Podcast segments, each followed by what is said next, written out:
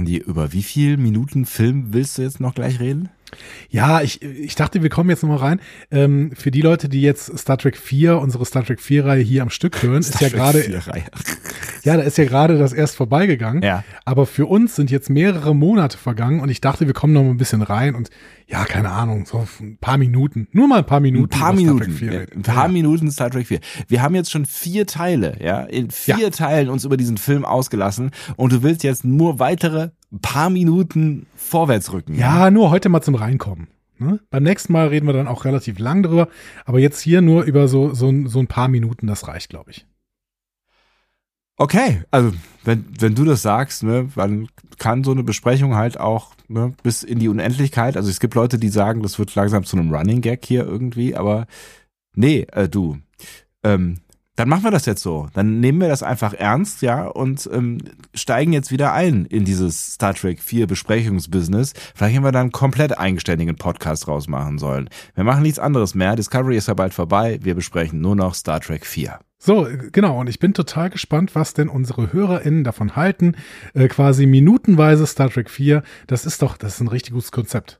Könnte man auch mal mit Matrix machen oder mit Harry Potter, ne? Also nicht, dass das schon Menschen machen. Aber nein, gut, nein, nein, nein, wir machen das mit Star Trek 4 und das ist gut so. Ich freue mich. Ihr hört einen Discovery Panel Podcast.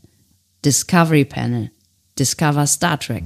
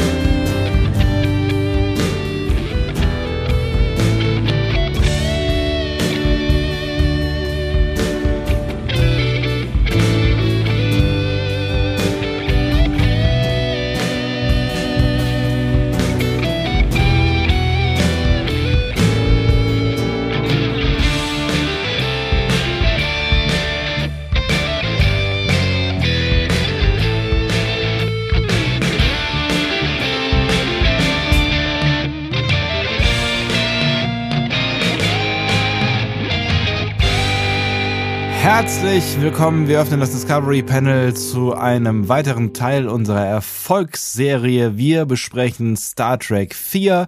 Das reimt sich und das ist gut so. Auf dem Panel heute Andreas Dom und Sebastian Sonntag. Schön, dass ihr wieder mit dabei seid. Schön, dass ihr euch noch daran erinnert, dass wir irgendwann mal mit Star Trek 4 angefangen haben, beziehungsweise äh, wir haben ja noch so ein bisschen was Kompakteres äh, vor. Vielleicht hört ihr das ja auch alles an einem Stück. Wer weiß das schon so ganz genau? Was wir in der Zukunft noch alles tun und wie viele Teile es in der Zukunft von diesem Erfolgskonzept Star Trek 4 im Discovery Panel wohl noch geben wird. Das weiß niemand, aber was ich, was mich vor allen Dingen jetzt interessiert, interessiert, lieber Sebastian, ja. Äh, ich habe gehört, dass du den Film dir nochmal angeschaut hast. Ja, mehrfach sogar tatsächlich. Also in der Zwischenzeit, ja. äh, ich weiß gar nicht, also mindestens äh, zweimal so. Also ich habe den, ich habe, weißt du, du ähm, ich weiß nicht, wie, wie, wie du das so machst, äh, wenn man abends so im Bett liegt, was man nicht machen sollte, ne? Ähm, äh, hole ich dann gerne nochmal so das Handy raus und äh, hänge dann so auf YouTube rum und gucke mir halt irgendwelche ja, ja. sinnvoll, YouTube, sinn, immer YouTube. YouTube. Let's, Let's Plays an sinnlose Let's Plays oder, oder irgendwelche Tutorials über irgendwelche, was auch immer, oder irgendwie so Sachen, wo ich überlege, irgendwie was Neues zu kaufen, dann gucke ich mir an, wie, wie, es, wie das Leute auspacken oder so ein Scheiß, ja? Ja, genau, genau. Ja. Morgen kriege ich, morgen krieg ich einen neuen Rasenmäher übrigens. Oh, Glückwunsch dazu. Danke. Wow. Ähm, in deinem Leben ist was los, ich sag's dir. Ja, Dazu später mehr. Also ja. nee, nicht heute. Nein. Ja. Egal.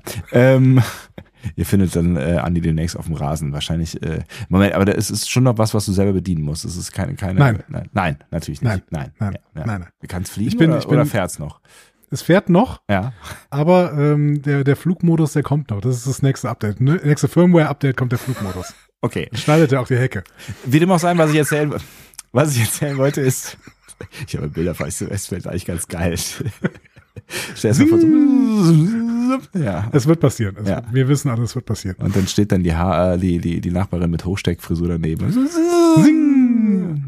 Habe ich wieder von Marge Simpson im äh, vom Inneren. Ich auch, ja, genau. Ja.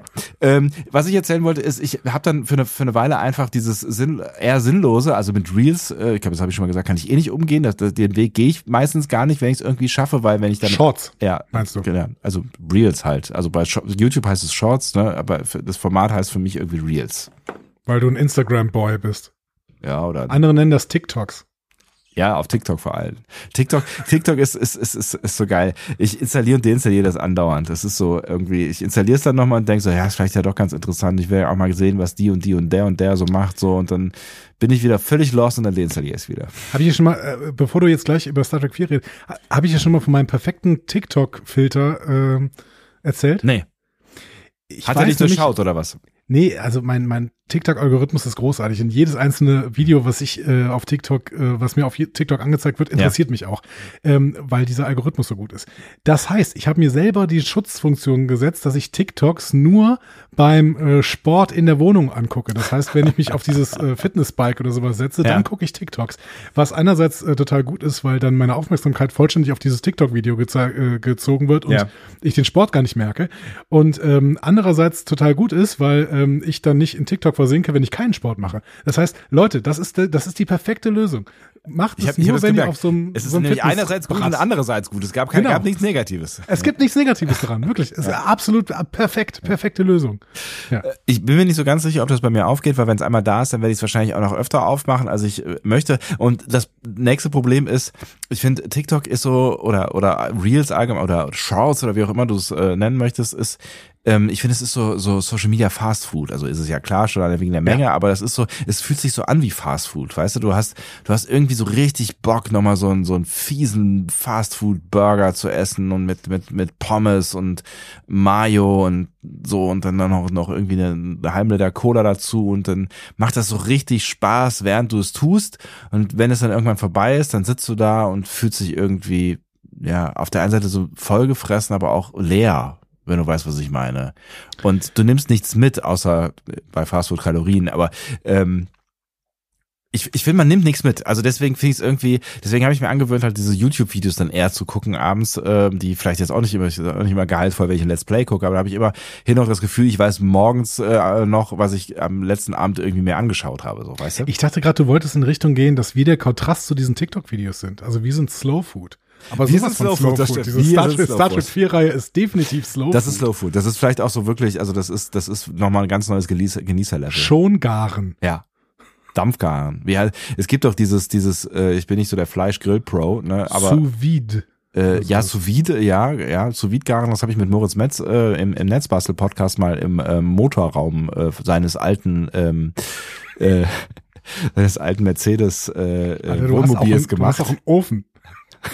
Ja, aber es ist viel cooler, wenn du das machst on, uh, on the road quasi, weißt du, du hängst, Ja, ja. du hängst so ein, so ein schönes, äh, was auch immer du garen willst, das geht ja tatsächlich auch mit, mit Gemüse, wenn man es möchte, hängst halt in den Motorraum und äh, dann fährst du halt vier Stunden und dann kommst du an und hast ein geiles Essen, so, weißt du. Ja, ja, klar, verstehe. Mhm. Ja, Hölzchen Stöckchen heute Tag. Heute ist Hölzchen Stöckchen Tag. Ähm, Kein Problem. ja, es wird so weitergehen. es, es ist überhaupt gar kein Problem. Wir haben ja jetzt Zeit. Wir müssen jetzt sowieso ein bisschen Zeit totschlagen, bis die nächste Star Trek Serie kommt. Sie wird kommen. Ich bin mir relativ sicher. Und wenn ihr nicht wisst, äh, 15. Juni. wovon wir reden und was da noch alles kommen sollte, dann habt ihr unsere News-Folge noch nicht gehört, was ich wiederum verstehen kann, weil die wirklich eine unterirdische Tonqualität hatte. Ich entschuldige mich in aller Form, obwohl ich nichts dafür kann. Ähm, aber ich übrigens auch nicht. Also Ja. und ich entschuldige mich auch. ja, das ist gut. Ähm, also falls euch das interessiert, was da noch so an Serien kommt und ihr nicht gerade nicht den Überblick habt, dann hört doch da mal rein. Man gewöhnt sich mit der Zeit vielleicht daran, an diesen Ton. Egal. Slow Food, richtig, aber ähm, das Slow Food Social Media mäßig finde ich halt auch tendenziell besser. Ich habe dann aber für eine Weile quasi das äh, Social Media Slow Food in Form von YouTube ähm, mir auch abgewöhnt und habe Star Trek 4 geguckt einfach abends. Immer so 10 Minuten Häppchen oder so, bis ich müde Cool. wurde. Und ähm, das fand ich eigentlich ganz nice, ja. Und dann habe ich mir nochmal in groß angeguckt und ähm, genau, also ich, ich habe ihn jetzt wieder so ein bisschen, weil ich habe gedacht, also ich habe ja schon das eine oder andere Mal gedacht, wir machen jetzt weiter und ähm, immer dann, wenn ich denke, wir machen weiter, dann äh, will ich dann nochmal eben schnell reinschauen, damit ich irgendwie noch grob weiß, was eigentlich im Film passiert. Aber ich glaube, äh, so, so mittlerweile habe ich es jetzt doch grob äh, präsent.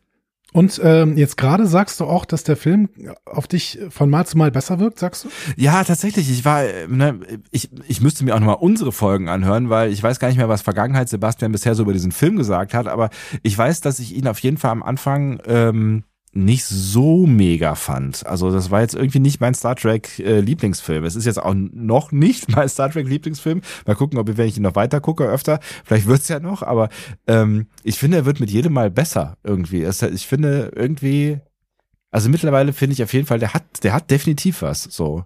Mal abgesehen von diesen geilen Zusatzinformationen, die du ja hier jetzt schon alle irgendwie gedroppt hast, das macht dir natürlich nochmal eine, eine Spur deeper am Ende, aber irgendwie, es ist so ein, es ist so ein, typisches Kind seiner Zeit und das macht mir immer mehr Spaß. Ja, ich verliebe mich auch immer mehr in diesen Film. Das hat vor allen Dingen damit zu tun, dass ich das Gefühl habe, dass ich extrem viel Zeit da rein investiere. Das ist, glaube ich, ein bisschen wie bei einem Kind. Man investiert extrem viel Zeit da rein und deswegen muss man es quasi funktional schon lieben. Ja. Weil ich stell, stell mal vor, du investierst da extrem viel Zeit da rein und dann sagst du, aber so richtig geil ist es nicht. Aber dann ist es eher Das so ein bisschen sowas wie ein, wie, ein, wie, ein, wie ein Neffe oder so. Oder, oder, ne, also wenn du, wenn du Patenonkel wirst, so. Ähm, und also, weil, weil am Anfang äh, muss ja das Gefühl von, ja, vielleicht habe ich da gar nicht so richtig Bock drauf bei sein. Ne? Ich hoffe mal, dass Menschen, die Kinder in die Welt setzen, dieses Gefühl von, ich habe da nicht so richtig Bock drauf, nicht haben an dieser Stelle. Ja, ist- man kann ja auch da mehr so reinstolpern, also in so, ein, in so eine Filmbesprechung.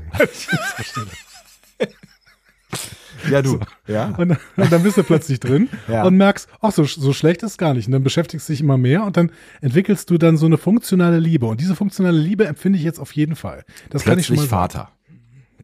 Genau. Da gibt's, da, da gibt's, da, da genau. gibt's auch, so ganz viele Filme von irgendwelchen komischen Onkels und Typen und Garantiert. Mit, Die- mit Jack Black und Steve Martin. So. Genau. Ähm, die, die voller Klischees sind, die man sich alle nicht mehr angucken mag, ja. Sebastian, sollen wir jetzt vielleicht zum Film kommen an dieser Stelle? Du willst jetzt schon zum Film kommen? Ja. Das wiederum irritiert mich jetzt tatsächlich so ein bisschen, weil ich dachte, wir, wir reden jetzt noch so ein bisschen hier so, weißt du, zum Warmwerden, aber du willst, du willst auch darüber sprechen, über was wir wahrscheinlich schon gesprochen haben, ne, damit wir irgendwie wieder einen Anschluss finden. Also Auf wir jeden vor allen Fall, Dingen, möchte- ihr, möchte- ja, ihr könnt ja in den Podcast reinhören in den letzten, ne? also nur damit wir wieder einen Anschluss finden. Ich möchte dir Undock-Punkte geben, aber ähm, vor allen Dingen möchte ich, äh, wir wollten ja heute eine kleine Folge machen und wir wollten ja gerade, also ich werde wirklich nicht länger als drei Minuten des Films heute besprechen. so, das, wirklich nicht. absurd, das ist alles absurd. Nein, weil, weil ich meine, wir müssen auch wieder reinkommen. Wir müssen ja vor allen Dingen uns andocken. Wir müssen da wieder in diese, in diese Logik. Und dann machen wir nächste Woche einfach ein Stück weiter oder sowas, ne? Oder keine Ahnung, in zwei Wochen. Auf jeden Fall, wir haben ja noch ein bisschen Zeit. Wir haben jetzt noch ungefähr einen Monat ohne Star Trek und ähm, die Wolle, dieser Monat will gefüllt werden. Ja. Und ähm, da, das füllen wir einfach mit Star Trek 4, würde ich Ähm, machen wir das mit Star Trek 5 denn eigentlich auch so weiter? Das weiß ich nicht. Also ich weiß nicht, ob Star Trek 5 genauso viel zu äh, bieten hat wie äh, Star Trek 4, aber das werden wir dann sehen. Also inhaltlich auf jeden Fall eher nicht, ne? Aber ich meine, ähm, ein, ein schlechter Film, nicht, dass ich jetzt damit gesagt hätte, dass Star Trek 5 ein schlechter Film ist, was ich gesagt habe. Ähm, ein schlechter Film kann ja trotzdem irgendwie äh, ganz interessant sein. Also kann ja interessante äh, Gründe haben, warum er so geworden ist, wie er geworden ist. Also ein Grund heißt. Kirk, also Shatner, aber das ist ähm, ähm, das ist wahrscheinlich nicht der einzige. Schöne Grüße an, an William Shatner. Wir haben ihn ja letztens noch gesehen, den guten Mann. Ja, und er ist, er ist also wirklich erstaunlich. Äh, haben wir das eigentlich erzählt? Das haben wir in Cold Open, glaube ich, erzählt von der Newsfolge, oder? Genau. Ich weiß es gar nicht genau. Ja. Ich, ich finde es Er wirklich ist sehr, sehr fit. er ist echt krass, ey. Also, So, Ja. ähm, Undock-Punkte? Undock-Punkte? Bitte, wir haben beim letzten ja. Mal, wir haben beim letzten Mal mit der Zeitung geendet. Also die waren da in äh, der äh, Zukunft, äh, beziehungsweise in der Vergangenheit angekommen, in 1986, ähm, sind da in diesem Park gelandet mit den äh, Müllarbeitern Ja. und ähm, dann sind äh, unsere Helden quasi in die Innenstadt gelaufen. alle noch Ähm, zusammen in dem zu- Fall, ne? Genau, Ja. genau. Sie waren an einer Kreuzung. Über die Kreuzung werde ich gleich auch noch mal kurz was sagen, weil wir, wir haben ja schon besprochen, wo das genau war. Ja. Ähm, aber äh, dann sind sie in dieser Kreuzung über die Straße gegangen und da hat Kirk irgendwie ihn angepöbelt, weil er fast überfahren worden ist. Ähm, und also der hat zuerst äh, gepöbelt. Kirk, Kirk hat sehr professionell einfach zurückgepöbelt und alle waren überrascht, äh, warum er so, so pöbeln kann, ja. Also Ja, er ist, oh, er ist, genau, er ist sehr anpassungsfähig, ja. Genau.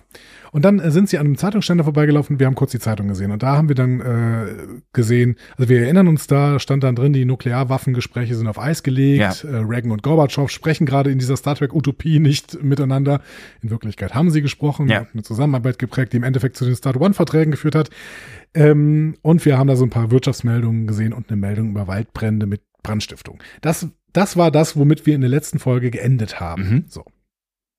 Also, wir sind jetzt quasi mitten in der Vergangenheit, mitten in 1986. Also wir sind also ne, eigentlich mehr oder weniger am zentralen Startpunkt des Films, könnte man auch sagen. Also das war jetzt eigentlich alles so Vorgeschichte. Jetzt geht's eigentlich richtig los. Also jetzt Genau. Also, äh, Wie schwärmen die aus und eigentlich es dazu geht gekommen? Richtig. Ja, Genau. Mhm. Das haben wir bis jetzt gesehen, wie es Mhm. dazu gekommen ist. Und jetzt äh, sehen wir, wie sie denn versuchen, dieses Problem zu lösen. Also Ja. die Problemstellungsphase ist erstmal abgeschlossen und jetzt äh, kommen wir zur Problemlösungsphase. Genau. Ähm, wir machen aber erstmal bei der Wirtschaft weiter, denn Kirk hat dann als allererstes nach diesem Zeitungsständer die Erkenntnis, dass sie in dieser Zeit wohl Geld brauchen werden. Nicht zuletzt, weil weiß da jemand äh, äh, Kleingeld in diesen Zeitungsautomaten reinwirft. Ne? Ja. Das habe ich gar nicht gesehen, deswegen habe ich mich gefragt, aber warum er das gerade zu diesem Zeitpunkt hat, das ist ja so eine Vertrauensbasisnummer offensichtlich mit diesem Zeitungsständer. ja, Ähm, Die und hatten da wir klappt man einfach auch. eine Klappe Ja. auf. ja. Ja, die hatten wir auch, genau. Ja. Ähm, aber hat sie da wirklich Geld reingeworfen, die Frau, die sie, die da eine äh, Zeitung rausnimmt? Das Die hat ja eine Münze nicht gesehen. reingeworfen. Ja, ja, die hat da Geld reingeworfen. Okay. Ja, aber ähm, genau. Kirk glaubt auf jeden Fall, dass sie Geld brauchen und er kritisiert dann so ein bisschen die Vergangenheit. Ach ja, diese, diese, äh, diese äh, schnöden Leute, die da immer noch mit Geld hantieren und sowas, ne? Und wir denken, ha, Kritik am Geld. Ja. Kritik am Geld, immer sympathisch, auch irgendwie naheliegend. Und die Kritik am Geld, die ist ja auch so alt wie das Geld selbst im Endeffekt. Ne? Ja. Ähm, Ich meine, habe ich mir mal kurz ein bisschen Gedanken drüber gemacht, weil wir müssen uns ja irgendwann mal drüber äh, unterhalten, wie das denn überhaupt laufen kann, so eine, so eine Welt ohne Geld. ne? Ja, vor allen Dingen ist es ja auch wirklich dann nur, ne, ich meine, er spricht ja dann im Zweifel nur für die Erde, weil wir wissen ja, dass sich in der Föderation durchaus Planeten befinden, die dieses Konzept nicht teilen, ne? Also wo Geld schon noch irgendwie eine Rolle ähm, spielt. Ähm, das heißt, so ganz ohne Geld kommt die Welt, in der sich Kirk bewegt, ja eigentlich auch nicht aus, ne? So überheblich, wie er da so tut. Richtig, und wir sprechen ja im Prinzip auch nur für Kirks Zeit und auch vielleicht nur für einen begrenzten Rahmen äh, innerhalb der Föderation, denn wir sehen, glaube ich, in Lower Decks zum Beispiel einen großen Freizeitpark, wo wir auch das Gefühl haben, dass da schon Währung irgendwie eine Rolle spielen Mhm. könnte, weil da auch viel mit Werbung gearbeitet wird und viel mit so kleinen Anreizen. Und warum denn eigentlich, wenn Geld keine Rolle spielt? Ja, richtig. Also, ähm, erstmal, diese Kritik am Geld ne, ist ja sympathisch, hatte ich gesagt, ne, weil immerhin geht's bei dieser Kritik immer um die Bildung einer besseren Gesellschaft. Ne? Mhm. Also wir, wir, wir äh, kritisieren Geld ja, weil wir das Gefühl haben, Geld ist der absolute Indikator für Ungerechtigkeit im Wirtschaftssystem. Ne? Also wir haben letztens, glaube ich, nochmal so ein so ein, äh, so ein Index gehabt, ne, das, das reichste Prozent der Weltbevölkerung besitzt 44 Prozent des Gesamtvermögens der äh, Weltbevölkerung, was, was echt abs, abs, ein abstruser Wert ist. Es ist völlig abstrus, Und- genau. Ja. Das durchschnittliche Nettogeldvermögen beträgt 1,2 Millionen Euro. Aber ich zum Beispiel habe gar keine 1,2 Millionen Euro. Da ich auch nicht, ja ich auch nicht stimmen, auch nicht, muss ich äh, sagen. Ja, irgend- irgendwas, genau. Wa- Was, warum denn eigentlich nicht? Und ich meine, jetzt sind wir ja irgendwie, gehören wir zu den, eigentlich zu den privilegierten Menschen, die in einem Land leben, wo verhältnismäßig viel für, für äh, die Arbeit gezahlt wird, wo wir äh, die Chance haben, uns ordentlich auszubilden und gute Jobs zu bekommen, was bei uns auch so halbwegs gelungen ist, so und wir werden gut bezahlt für die Arbeit, die wir, die wir machen, sage ich jetzt einfach mal so. Ne? Also es ist ja, also es, es, es sieht in anderen Teilen der Welt ja ganz anders aus und die sind äh, Ja. äh, noch noch viel weiter entfernt von dem was 1, aber ich meine es das ist so das ist so krass ne also das es ist wirklich krass weil einfach so viele ähm, oder so wenige Menschen so wahnsinnig viel Geld haben ne Ja, es ist, es ist unfassbar. Ja. Vor allen Dingen sind das Summen, äh, wo man ja, äh, da hat man überhaupt keine Vorstellung mehr. Also man hat ja keine Vorstellung mehr, wie viel Geld das eigentlich ist. nee Wenn so ein, wenn so ein Elon Musk oder so ein äh, Mark Zuckerberg oder sowas, wenn die da, keine Ahnung, mehr, äh, drei, äh, eine zweistellige Milliardenanzahl von, von Geld haben. Du hast ja, du hast ja keinen Pack an mehr. Du kannst ja nicht sagen, ja, das sind so und so viel, ähm, äh, so, so und so viel Ü-Eier oder sowas, weil ich Nee. meine, das sind so viele Ü-Eier, die, die kannst du gar nicht mehr, also die, die kannst du, weiß nicht, wie groß dieses Ü-Eierfeld wäre, was du da Ja, aufbauen Du würdest. bist dann einfach schon so in so einem Bereich von Bruttoinlandsprodukten von Ländern, weißt du? Das ist so, das, das, das, Ja. das ist halt, also da muss man auch überlegen, was da für eine Macht dann auch hintersteckt, so. Ne? Also Genau. was, was nicht kann von, man nicht von Ländern wie, wie äh, äh, Andorra, sondern, äh, was wahrscheinlich schon relativ hoch wäre, Ja. ähm, sondern von Ländern wie, keine Ahnung, Spanien. Ja. Also es ist, es ist, es ist wirklich, es ist wirklich krass und es ist halt auch krass ungerecht. Und ich meine, wir tragen natürlich, ne, wir, wir sitzen hier und meckern über die Jeff Bezos das ist dieser Welt. Ne, wir sitzen natürlich auch hier und äh, unser Wohlstand ähm, sorgt natürlich auch dafür, dass es anderen Menschen in anderen Teilen der Welt nicht gut geht. Wir verdrängen das wunderschön, ne? aber das ist ja auch eine Seite des Kapitalismus. Selbst unser ja. Reichtum, ähm, ja, der trägt einfach dazu bei, dass andere Menschen in Armut leben.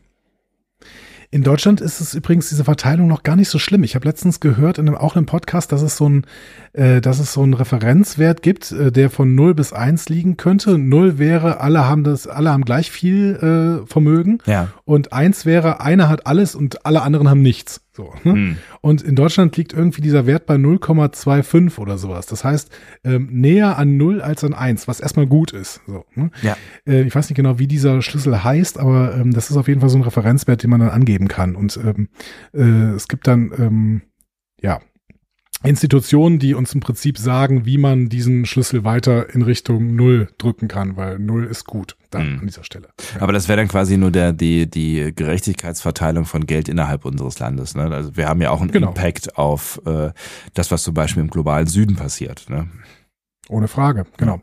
Also für unseren Wohlstand geht es immer irgendwem schlecht. Das kann man nicht anders sagen. Ich glaube, wir haben das auch schon mal besprochen in der Strange New Worlds Episode Lift Us Where Suffering Cannot Reach. Mhm. Und das ist natürlich ja auch schon so schön ist.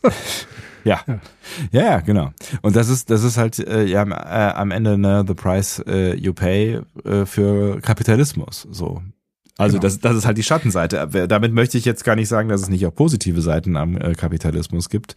Ähm, und wahrscheinlich sogar eine, eine Menge, würde ich äh, jetzt mal sagen. Aber damit hast du jetzt quasi wieder die Überleitung gemacht ähm, zu äh, sympathischer Kritik am Geld. Ne? Mhm. Deswegen ist diese Kritik am Geld so sympathisch, weil es dann eben auch immer Kritik an Ungerechtigkeit ist. Äh, Kritik am Geld ist auch naheliegend, weil Geld ist ein Indikator für wirtschaftliche Ungleichheit, für ungleich verteilte Macht. Geld führt zu Kommerzialisierung und intrinsische Werte werden dafür vernachlässigt. Also in dem Moment, keine Ahnung, Beispiel irgendwann geht es in einem Podcast gar nicht mehr um Star Trek-Liebe, sondern nur noch darum, mit Merchandise Geld zu verdienen. Ja. Ne? Also ja, das wäre zum Beispiel so, genau. In, intrinsische Werte werden vernachlässigt und dann wird's scheiße. So. Und das ist eigentlich immer der Anfang vom, von, vom Ende eines jedes, äh, jeden Star Trek-Podcasts, ja. Genau, genau. Ja. So. Und ähm, das, das äh, Geldsystem ist instabil, das sieht man an den Finanzkrisen. Geld führt zu Umweltzerstörung, weil ökologische Nachhaltigkeit halt oft kurzfristig sehr viel teurer ist als Ausbeutung. langfristig vielleicht nicht, aber das sieht dann keiner. Ja. Ähm, Geld führt zu Vernachlässigung anderer Werte, weil man sozialen, emotionalen, geistigen Wert halt nicht in Geld ausdrücken kann. Ne? Das sind alles sehr, sehr naheliegende Kritikpunkte. Ja. So. Und deswegen ist Geldkritik halt auch schon alt. Äh, ich habe mal in die Philosophiegeschichte geguckt. Ja. Ähm, Platon. Ach, sehr skeptisch so alt. gegenüber dem Einfluss, ja, sehr, sehr skeptisch gegenüber dem Einfluss des Geldes auf die Gesellschaft. Der hat gesagt, es wäre eine potenziell destruktive Kraft. Ähm, sagt, ja, an sich ein intelligentes Konzept, aber die Auswirkungen des Geldes sind zu negativ. Mhm. So. Ähm, oder, oder Thomas Morus, der hat ja äh, hier äh, Utopia geschrieben. Ja. Ne? Und äh, hat da auch die moralischen Auswirkungen des Geldes kritisiert, argumentiert, dass Geld die Menschen dazu verleiten könnte, ihre moralischen Prinzipien zu vernachlässigen und schlechte Handlungen zu begehen. Ne? Also ja. das kommt uns alles sehr, sehr bekannt vor. Ne? Und dann Marx natürlich, der ja. die Rolle des Geldes bei der Schaffung und Aufrechterhaltung sozialer Ungleichheit betont und Nietzsche, der gesagt hat, ja, die Besessenheit vom Geld äh, führt die Menschen in materialistische Richtungen und ähm, vernachlässigt dann das Streben nach höheren Werten. Also, es, you name it, die Philosophie ist skeptisch. Ja. Ähm, es wird also Zeit, dass wir uns mal die Frage stellen, ob es denn ohne Geld ginge. Hm. Also so wie Star Trek das vorschlägt. Ich finde es eine mega spannende Frage. Äh, es wird sich wahrscheinlich schon jemand äh, vor uns da Gedanken drüber gemacht haben ja. und auch vor Star Trek. Aber ich finde es eine mega spannende Frage, weil auf der Habenseite, ne, wenn man jetzt äh, schaut, was Geld äh, vielleicht an positiven Eigenschaften oder Dingen hervorbringt, äh, dann ist das Wachstum. Ich meine, Wachstum ist natürlich ähm, auch auch ein Kritikpunkt. Ne? Also es geht ja auch um die immer mhm. stetig weiter wachsenden Märkte und äh, ähm, den Wahnsinn, der dahinter steckt und eigentlich kann nichts auf ewig weiter wachsen, aber es hat ja auch was mit, äh, mit Fortschritt zu tun. Also Kapitalismus ist ja auch ein Motor. Ne? Also wir haben Ja. ähm, Dinge, Dinge erfunden und äh, uns fortbewegt und also Geld bewegt die Welt, sagt man ja so schön. Und ich glaube, da ist schon auch was dran. Also dass Dinge halt erfunden worden sind aus einem aus, aus einer, äh, einem kapitalistischen ähm, Grund aus oder kapitalistischen Gründen heraus, die uns weiterbringen. Oder ich meine jetzt ganz ganz banal, wo wir eben bei Jeff äh, nicht bei Jeff Bezos bei ähm, Elon Musk gewesen sind. Ne, also ein Mensch, der wahnsinnig viel Geld hat, ähm, trägt jetzt gerade dazu bei, äh, dass wir in der Raumfahrt weiter äh, kommen, so oder zumindest schneller weiterkommen, als wir es vielleicht ähm, ohne ihn äh, gemacht. Ob das jetzt was Gutes ist, das also das weiß ich auch ehrlich gesagt nicht. Und ich finde es auch ein bisschen spooky, aber solche Dinge passieren halt. Ne? Also es gibt Fortschritt durch ähm, Geld. Ja, und es ist wirklich, als würdest du mir die Bälle einfach nur so zuspielen. ähm, ich habe mir auch schon mal in der Philosophiegeschichte natürlich auch mal angeguckt, was PhilosophInnen und Ökonominnen denn äh, sagen, die das Geld loben. Ja. Und da haben wir auch schon sehr, sehr früh. Also Aristoteles als Ach. Platons Schüler Ja. hat eine wesentlich positivere Einstellung zum Geld und äh, sagt dann, es ist eine Erleichterung für den Austausch von Waren und Dienstleistungen. Und ähm, das ist dann auch äh, in der Geschichte die Hauptargumentation. Also wir, wir haben dann Adam Smith, der äh, die Effizienz von Geld als wichtigen Grund dafür sieht, dass es überhaupt wirtschaftlichen Fortschritt gibt. Das dockt so ein bisschen bei dem an, was du gerade gesagt Ja. hast. Ne? Also er meint, äh, ohne die Effizienz von Geld gäbe es diesen wirtschaftlichen Fortschritt auf jeden Fall nicht auf diese Art und Weise. Also da wäre ich, also wirtschaftlichen, wissenschaftlichen Fortschritt, ne? Oder was hat er gesagt? Nee, wirtschaftlich. Achso, okay. Also wenn, wenn man es auf wissenschaftlichen Fortschritt bezieht, da wäre ich dann vielleicht sogar noch einigermaßen skeptisch. Vielleicht, ne? Also was mir Star Trek ja erzählen will, ist, dass äh, Menschen aus sich heraus halt äh, Dinge erforschen wollen und sich weiterentwickeln wollen. Vielleicht gibt es da ja sogar eine Basis für in einer Gesellschaft, die nicht äh, also die frei von Kapitalismus und kapitalistischen Gedanken ist, das weiß ich gar nicht, ob das, vielleicht steckt das ja in uns drin, möglicherweise. I don't know. Ja, da müssen, das müssen wir uns gleich mal angucken. Ja. Also ich, hab, ich hätte noch zwei äh, äh, Experten, die quasi positiv mit Geld umgehen. John Ja. Locke, der ähm, ist sowieso dafür bekannt, dass Eigentum das Wichtigste ist irgendwie. Ja. Der hatte, ähm, der hat eine Theorie des Naturzustands äh, aufgestellt und er sagt so, ja, eigentlich haben wir in uns dieses natürliche Gesetz, dass wir uns gegenseitig nicht umbringen, weil Gott hat uns ja alle geschaffen und deswegen würden wir uns niemals umbringen. Aber wir sollten trotzdem eine Gesellschaft gründen, denn ansonsten äh, ist unser Eigentum nicht sicher. So, das, äh, John Locke war selber relativ reich, deswegen ist das für ihn so ein, so ein extrem wichtiger Punkt irgendwie. Lass, lass auf jeden Fall eine Gesellschaft machen, ja. damit, genau, wir brauchen unser Eigentum. Und äh, dann gibt's auch äh, moderne Ökonomen wie äh, William Götzmann, das ist ein US-amerikanischer ähm, äh, Ökonom, Ja. der sagt, Geld war überhaupt erst dafür verantwortlich, dass höhere Zivilisationen überhaupt erst entstehen konnten. Mhm. Also er geht so in die Extreme. Ohne Geld hätten wir das nicht geschafft. Krass. So. Hm. Ähm, also auch diese Position ähm, gibt es. Aber gehen wir jetzt mal davon aus, dass wir Geld hinter uns lassen wollten. Ja. Also das, das ist ja auch spannend, ne? Also ne, Ja. hinter, uns, hinter uns lassen wollen ist ja dann auch was anderes als wie nie da gewesen, ne? Ähm, weil irgendwann haben wir Nee, ja nee, halt genau. irgendwie zwei Ziegen gegen einen Elefanten getauscht oder was auch immer so, ne? Also äh, und da kann ich dieses Erleichterungsprinzip ja schon irgendwie verstehen. Das heißt, wir haben das einmal durchgemacht, haben die Erleichterung wahrgenommen, haben auch das Negative wahrgenommen und sagen dann, okay, wir schaffen den Bums wieder ab und machen das irgendwie anders. Genau. Und in der Forschung gibt es da vor allen Dingen zwei Ansätze, äh, wie das gelingen könnte. Und der erste Ansatz ist eigentlich sehr nah an Geld und der andere ist weiter entfernt von Geld. Mhm. Dafür ist der andere aber mehr Star Trekig. Ähm, ich erzähle dir erst den ersten Ansatz. Bitte. Da kommen wir wieder zurück zu dem, was du gerade gesagt hast, nämlich zu einem reinen Tauschhandel. Ähm, ein Problem an Geld, aber auch am Tauschhandel war dann immer der Wert einer Tauschaktion, der ist nicht so richtig einschätzbar. Ja. Ne? Also du hast gerade gesagt, zwei Ziegen gegen einen Elefanten, was ist denn jetzt eigentlich wie viel wert? Ne? Ja. Die Ziegen können Milch geben, der Elefant lässt sich eher nicht melken. Schwierig. ähm, Ja. so. Also Ne? Wir müssen dann den Wert auch richtig einschätzen. Absolut. Den Elefant kannst du natürlich, äh, da kannst du natürlich länger dran essen, aber dann wird das Fleisch auch wieder schlecht. Das heißt, wir haben da grundsätzlich Probleme, irgendwie den Wert so richtig einzuschätzen.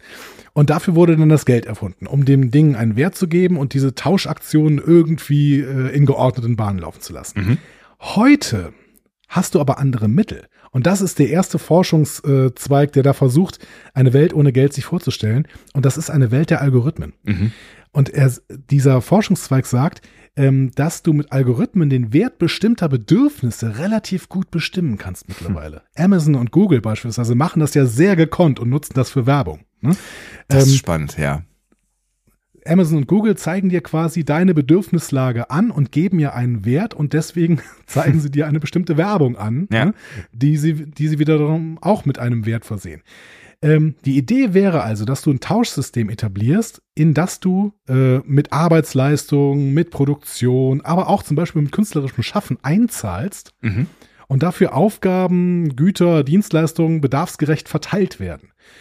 Dabei könnte natürlich dann auch das individuelle Potenzial angerechnet werden. Also wer beispielsweise so kein produktives Mitglied der Gesellschaft sein kann, mhm. keine Ahnung, weil er zum Beispiel eine, eine ähm, körperliche Einschränkung hat oder eine, ähm, eine mentale Einschränkung oder einfach alt ist zum Beispiel, mhm. könnte dann trotzdem Adressat von Gütern sein. Ne? Mhm. Ähm, weil dieses Wirtschaftssystem dann eben KI gesteuert, bedarfsgerecht ähm, funktionieren würde. Ein Problem ist, es würde dadurch natürlich wesentlich gerechter werden, aber eben auch gleicher. Und Gleichheit möchten diejenigen mit dem Geldvermögen über 1,2 Millionen ja gerade nicht, weil dann müssten sie Einbußen machen. So. Absolut, ja. Und je reicher, desto größer die Einbuße, ja. Genau. Also die Theorie sagt zwar, ja. dass, sie das, dass sie diese Einbußen gar nicht merken würden, weil die bedarfsgerechte Verteilung von Gütern eben dazu führen würde, dass alle bedarfsgerecht versorgt werden können. Ja, aber was heißt bedarfsgerecht? Ähm, ne? Also es ist bedarfsgerecht halt irgendwie 20 Luxussportwagen in der Garage auf einem drehenden Teller stehen ja. zu haben. Ne? Also ich glaube, das wird genau. schon schwierig in der Praxis. Zum Bedarf gehört eben keine Villa mit 100 Zimmern auf irgendeiner eigenen Südseeinsel. Ja. So, das ist dann halt das Problem. So. Ja. Ähm, das heißt, dieses ähm, diese KI revolutionierte Tauschsystem, Wirtschaftssystemform hat noch so ein paar Tücken. Man müsste noch ein bisschen daran schrauben, damit das ähm, plausibel und auch durchführbar erscheinen könnte. Mhm. Die zweite Idee ähm, stammt vom US-amerikanischen Ökonomen Jeremy Rifkin. Ähm, der auch, zumindest im US-amerikanischen Raum, sehr links gilt, mhm. äh, muss man dann immer so ein bisschen mit Vorsicht genießen, auch gerade, aber auch diese Einschätzung muss man sehr mit Vorsicht genießen, weil was in Amerika alles links gilt, ja, ja, ne, das also, sind zum Teil die Position der CDU hier in Deutschland. genau. Ähm, aber diese Position äh, ist auf jeden Fall sehr, sehr Star Trekig. Die hat nämlich mit der Erfindung des 3D-Drucks zu tun. Mhm. Und die Theorie ist, mit dem 3D-Druck wird der Konsument für alle bestehenden Güter zum Produzenten. Ähm, und zudem entwickele sich die Gesellschaft durch Vernetzung und globale Kommunikation zu einer Null-Grenzkostengesellschaft. So heißt auch das Buch von Jeremy Rifkin von 2014. Ja. Also grob gesagt, wenn ich alle Produkte, die ich haben möchte, selbst herstellen kann, dann brauche ich auch kein Geld mehr. Weil es keinen Markt mehr gibt für irgendwas. Es gibt ja keinen Bedarf mehr, irgendwas zu tauschen, ne? Genau. Und Zumindest, Jeremy Rifkin glaubt, dass, ja, ja, ja. Der, also er glaubt, dass dieser 3D-Druck eine dritte industrielle Revolution dadurch auslösen könnte. Hat er bisher nicht getan. Spoiler, ne, ich meine, das Buch ist jetzt bald zehn Jahre alt. Bisher nicht getan, aber ich meine, wir reden jetzt über Star Trek und so ein Replikator. Das könnte ja durchaus äh, das sein, wovon er da spricht am Ende, ne? Genau. Also ich habe das Buch nicht komplett gelesen. Ne? Ich habe da so ein paar Ausschnitte von gelesen und natürlich wird Rifkin gerade von neoliberaler Seite enorm kritisiert. Aber äh, und, und wir müssen uns natürlich auch die Frage stellen, wie wir den Austausch von Dienstleistungen zum Beispiel genau. regeln ja. würden und, und wie wir sicherstellen, dass Menschen, die nicht zum Gemeinwohl beitragen können, versorgt werden. Ja. Aber man sieht, wo, wohin Rifkin will. Der möchte im Prinzip sagen, dass Star Trek eine realistische Utopie ist. Weil in Star Trek ist ja der Replikator der Weg in die geldlose Zukunft, in ein neues Wirtschaftssystem. Weil jeder und jede vom Konsumenten zum Produzenten wird. Hm? Verstehe also ich, ja, verstehe ich. Weg, ja, ja, ja, ja, mach mal weiter. Also im Prinzip führt der Weg dorthin über eine einzige Maschine. Wir brauchen eine einzige Maschine in dieser Welt. Und das ist die Maschine, die aus jeder beliebigen Materie Replikatoren herstellen kann. Die dann aus jeder beliebigen Materie jedes beliebige Produkt herstellen kann. Und Rezepte für neue Produkte wären dann crowd-based oder KI-driven oder sowas. Und wir geraten dann also in eine geldlose, reine Dienstleistungsgesellschaft. Also jeder Mensch kümmert sich um eine Dienstleistung. Kunst gehört dann natürlich auch zu den Dienstleistungen, ähm, so dass wir dann vielleicht ähm, uns einfach umeinander kümmern können, ohne dieses, diesen Drang oder diesen Hang zur Produktion, zur ständigen Produktion zu haben. Also dann, dann wird natürlich auch ganz viele Jobs wegfallen, die jetzt gerade keiner machen will. Ne? Wenn ich jetzt zum Beispiel irgendwie an ähm äh, die, die, die ganzen ähm, Lkw-Fahrerinnen und Fahrer denke, äh, genau. ne, ihr habt meinen Respekt brauchst dafür, was er, was er da gerade so leistet, ne? Aber brauchst du halt alles nicht mehr, genau. Ähm, aber spannend ist halt, ne, also wir, wir erleben ja dann jetzt gerade in Star Trek Menschen, ähm, die sich selbst verwirklichen wollen, indem sie zum Beispiel eine Militärkarriere machen oder eine Wissenschaftskarriere. Ne? Das sind jetzt so, so, so die, die, die Highbrainer, die uns hier so begegnen in diesen äh, Star Trek-Serien. Mhm. Das ist ja dann auch eher so, so Elite. Und also offensichtlich gibt's ja dann doch gesellschaftliche Unterschiede. Was ich mich dann halt immer frage, ist, wer macht die Jobs, die jetzt keiner machen will, die es aber in Zukunft auch noch äh, geben wird. So, Krankenpflege, Altenpflege, ähm, also das wird ja nicht alles irgendwie Computer machen oder ich hoffe es zumindest nicht, dass es dann nur irgendwie KIs sind oder Hologramme, die um dich herum sind und äh, dich, dich versorgen, so, sondern dass auch noch Menschen irgendwie sowas machen.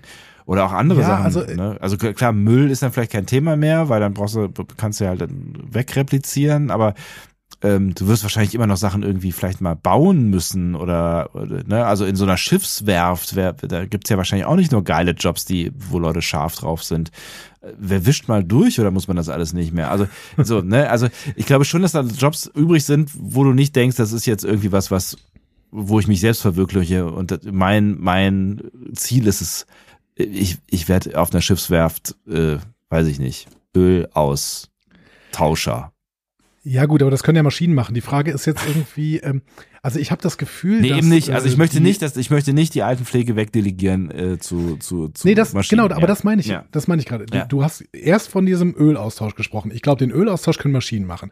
Ähm, aber ich glaube, dass Care-Arbeit in jeglicher Form, ob sie jetzt äh, zu Hause ist oder ob sie in, in der Altenpflege ist oder ob sie im Krankenhaus ist oder ob sie in der, in der Kinderbetreuung ist. Ja, Bildung, das ist auch so ein Problem, ne? Ja, ja. genau. Aber ich glaube, das ist grundsätzlich ein beliebtes Ding. Ich glaube, dass das Menschen grundsätzlich gerne machen. Es wird halt unfassbar schlecht bezahlt und das ist in unserer kapitalistischen Welt, in der eben diese Bezahlung äh, der Arbeit überhaupt erst einen Wert gibt, ist das natürlich total schlecht. Aber grundsätzlich habe ich das Gefühl, wenn ich so mit meinen SchülerInnen zum Beispiel rede, die haben total Bock irgendwie in die, in die Krankenpflege, in die Altenpflege oder sowas. Die haben Bock, sich um Leute zu kümmern. Die haben Bock, mit Menschen zu tun zu haben. Und ähm, das ist jetzt natürlich äh, anekdotische Evidenz, aber ich habe schon das Gefühl, dass es irgendwie so eine reine Dienstleistungsgesellschaft, in der Menschen sich um andere Menschen kümmern, ähm, weil sie einfach einen Auf, äh, eine Aufgabe im Leben brauchen. Und dann vielleicht ist es nur drei Tage die Woche, ist ja egal, weil ähm, es sind ja mehr Menschen, die eben dafür zur Verfügung stehen, weil es keine Lohnarbeit ist, sondern es ist quasi, ja, es ist eine Aufgabe, die sich ein Mensch holt. Und ich glaube schon, dass das funktionieren könnte.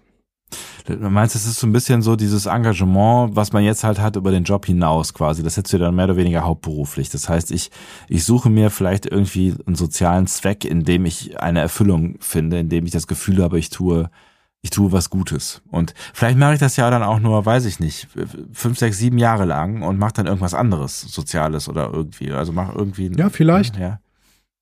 Vielleicht werden sind ja auch harte Famili Jobs, Familienverbünde da, oder, oder soziale Verbünde dadurch mehr gestärkt, dass die Leute sich da umeinander kümmern, weil sie einfach auch die Zeit dafür haben. Ja. Äh, andere machen Kunst in dieser Zeit. Ähm, der, der Dritte hat vielleicht Lust, irgendwie an Zeugs rumzuschrauben. Ich meine, wie viele Leute gibt's, äh, die ähm, nachmittags in ihre Garage gehen und dann irgendwelche Maschinen rumschrauben. Äh, das ist ja auch, das sind ja auch Leute, die da Lust drauf haben. Wenn das Jordi zum Beispiel, der ganze Enterprise D. Äh, ja, ne, so. so bitte. genau. Aber das wird natürlich alles nicht bezahlt und ähm, das ist für diese Leute aber schon egal, dass es nicht bezahlt wird. Im Gegenteil. Die Leute, die sich äh, nachmittags in die Garage setzen und an irgendwas rumschreiben, schrauben, die bezahlen im Zweifel unfassbar viel Geld für ihre Hobby, da an irgendwas rumzuschrauben ja. und haben gar nichts davon. So wenn wir in einer Welt leben, in der dieses Geld überhaupt keine Rolle spielt, kann ich mir schon vorstellen, dass ganz viele Leute in so eine Schiffswerft gehen und Bock haben, so eine Enterprise zusammenzuzimmern. Einfach nur so, weil sie, weil sie halt Bock haben da drauf. Mhm. So. Und dann stehen sie irgendwann, wenn die Enterprise losfliegt, stehen sie da und sagen, boah geil, das Ding hab ich mitgebaut. Gar nicht gegen Geld, sondern einfach, weil sie die Zeit dafür haben. Aber glaubst du nicht, dass in uns Menschen sowas drinsteckt, ähm, ne, also ich weiß nicht, das sind wir vielleicht bei Darwin oder wo, wo auch immer so, so ein, so ein, so ein Antrieb, ähm, sich selbst einen Vorteil zu erarbeiten? Also Ne, also ich glaube schon, dass wir auch Gesellschaftsmenschen sind, dass wir auch äh, was Soziales in uns steckt, dass es uns natürlich in uns steckt, dass wir den Menschen, die uns irgendwie wichtig sind im Leben, äh, helfen, aber auch darüber hinaus, dass wir gesellschaftlich gute Dinge machen können. Aber ich glaube auch, dass der Mensch, ähm, und ich glaube nicht, dass es nur durch den, den Kapitalismus kommt, auch äh, darauf aus ist, ähm, für sich das best, die bestmögliche Situation herzustellen, um ne, Survival of the Fittest, bla bla bla, um halt äh, Mhm. für sich und seine Familie zu sorgen und ähm, ja, zu gucken, dass es ihnen am besten geht, damit sie irgendwie weiterkommen. Ja, Thomas Hobbes äh, sagt, der Mensch hat im Naturzustand Argwohn, Ruhmsucht und Wettstreben, was äh, dann eben zum Krieg aller gegen alle führt. Ja. Ähm, ich weiß, wo du hin willst. Mhm.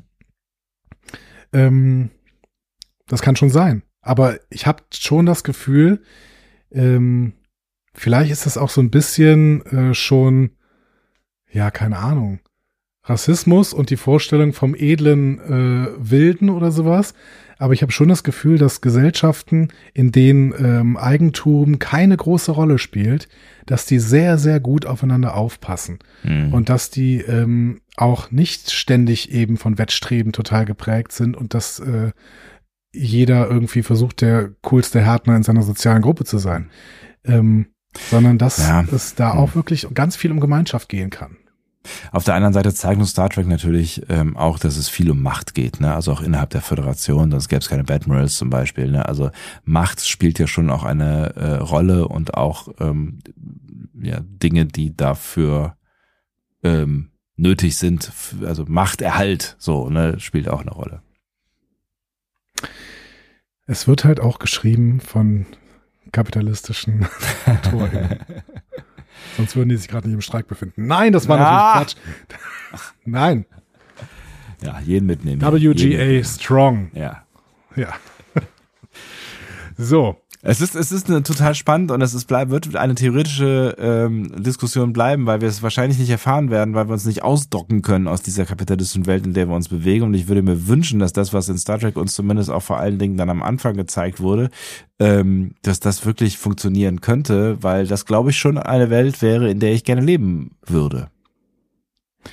Wir werden sehen, ob wir irgendwann den Replikator schaffen können Ja. oder ob eventuell die Wirtschaftsrevolution ähm, Revolution von unten kommt, wenn wir uns auf dieser Skala zwischen 0 und 1 Richtung 1 bewegen und irgendwann der Krieg der Paläste dazu führt, dass ähm, Wirtschaft ganz anders revolutioniert wird. Aber dann kommen wir zwischendurch in eine sehr, sehr dunkle Zeit und eigentlich möchte ich die nicht so gerne erleben. Aber wahrscheinlich laufen wir eher auf so eine dunkle Zeit hinaus, weil ähm, äh, läuft darauf hinaus, weil äh, ne, wie eben schon angedeutet, ne, unendliches Wachstum kann halt nicht funktionieren und irgendwann muss halt irgendwas explodieren und wenn dieses kapitalistische System explodiert, wenn die Märkte explodieren, ähm, dann wird's glaube ich erstmal ziemlich unübersichtlich und ziemlich schwer für viele Menschen. Dann kommt er hier zu mir aufs Land und dann Schauen wir dem Rasenmäher dabei zu, wie er zuerst den Rasen mäht und dann über die Hecke fliegt. und dann züchten wir Hühner. So, Die solltest du aber nicht rauslassen, wenn der Rasenmäher draußen ist. Anyway. Im 20. Jahrhundert gibt es noch Geld und ähm, wir erinnern uns, Kirk meint, sie brauchen jetzt welches. Ne? Richtig, da waren wir. Da ja. waren wir. Ja, ja. Genau. Ja. Ähm, deswegen nimmt Kirk jetzt Spock mit und lässt den Rest der Crew an der Kreuzung stehen. Und weil sie da wie Deppen rumstehen, gibt Kirk ihnen noch mit, dass sie da nicht wie Deppen rumstehen sollen. Faltet euch Ähm, Das bringt unauffällig. sie dann, genau, das bringt sie dann dazu, dass sie wie die Deppen durcheinander laufen. Oh Mann, Wunderbare ey. Szene und, und Ja. im Übrigen vollständig improvisiert. Wie so viele Teile dieses Films Ach. übrigens vollständig improvisiert wurden. Ja. Was ziemlich nice ist, weil das ist, äh, ja, keine Ahnung. Ich, ne, man, man kann sich ja viele Dinge fragen, ne, warum, warum fallen die dann nicht weiter auf in diesem komischen Outfits, in dem sie rumlaufen? Warum haben sie sich nicht irgendwas anderes angezogen? Ja, klar, die waren in einem geklauten Bird of Prey, dann werden sie wahrscheinlich nicht, äh, die hätten ja wahrscheinlich vielleicht irgendwo eine Klingonenkluft gefunden, wenn auch nicht besser gewesen, aber ähm, ja, die, diese, diese, diese Situationskomik, die durch sowas dann entsteht, äh, die funktioniert tatsächlich irgendwie ganz gut und vielleicht sogar noch besser als in, in den Remakes dann hinterher äh, in PK oder so. Ja. ja, und die haben auch alle irgendwie, ja, also ich, ich meine, ähm, die, die Kluft ist ja so ein bisschen offensichtlich egal, weil San Francisco in den, sechsten, äh, in den 86er, die fallen ja auch nicht auf. Nee, Ne? erstaunlicherweise nicht, nee. Also, ja. Ja, es ist, es ist Aber, eine bunte Stadt, ja. Genau. Aber die DarstellerInnen haben da auch alle irgendwie so ein bisschen Gefühl für das Timing, das sie brauchen, um wirklich auch komödiantisch unterwegs zu sein. Oder Leonard Nimoy hat das einfach gut inszeniert an dieser Stelle. Auf jeden Fall funktioniert's, zumindest bei mir. Ja.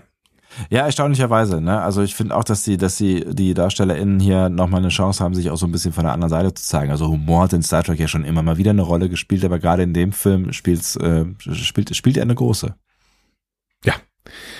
Kirk und Spock gehen dann in ein Antiquitätengeschäft. Ähm, erstmal, da wo sie jetzt sind, ähm, gibt es tatsächlich kein Antiquitätengeschäft, was irgendwie äh, bekannt wäre. Sie sind ähm, Ecke Also in der Columbus Realität. Avenues, Ja. Mhm. Genau, Columbus Avenue, äh, Ecke Stockton Avenue ähm, oder Stockton Street.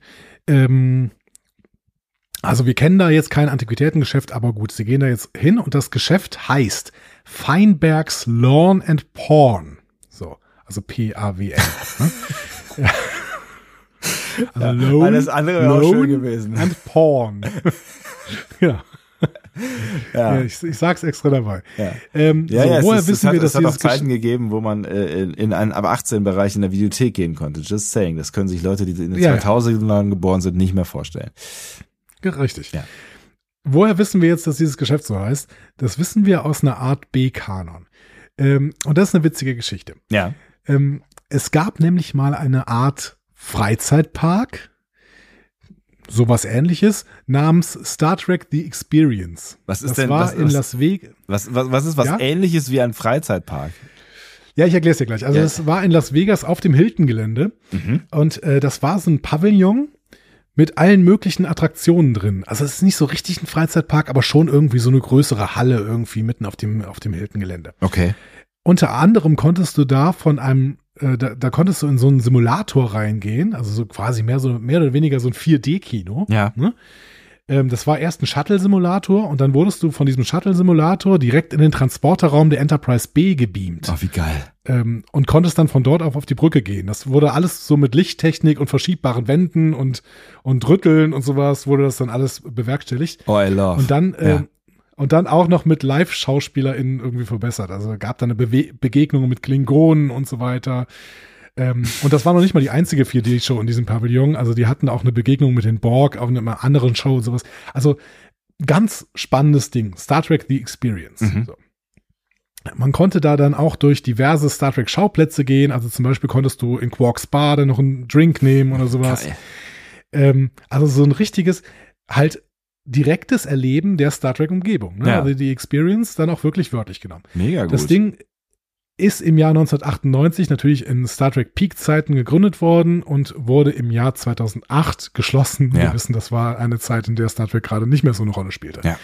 Ähm, und bei der Abschlusszeremonie im Jahr 2008 war sogar Avery Brooks im Quarks, als die das Ding dann zugemacht haben. Geil. So, also äh, zu dieser Abschlussfeier, das war nochmal eine ganz große Kapelle. Chase Masterson war auch da und, und Gary Wong hat das ganze Ding moderiert, wie Garrett Wong eigentlich zu dieser Zeit alles moderiert hat. Ja, auch die FatCon hat er moderiert.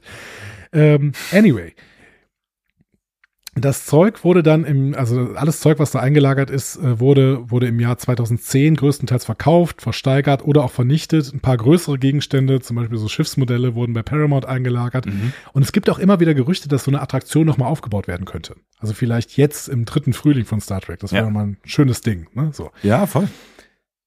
Anyway, ähm, Teil von Star Trek The Experience war auch ein Museum. Mhm. Das äh, hieß das Museum zur Geschichte der Zukunft.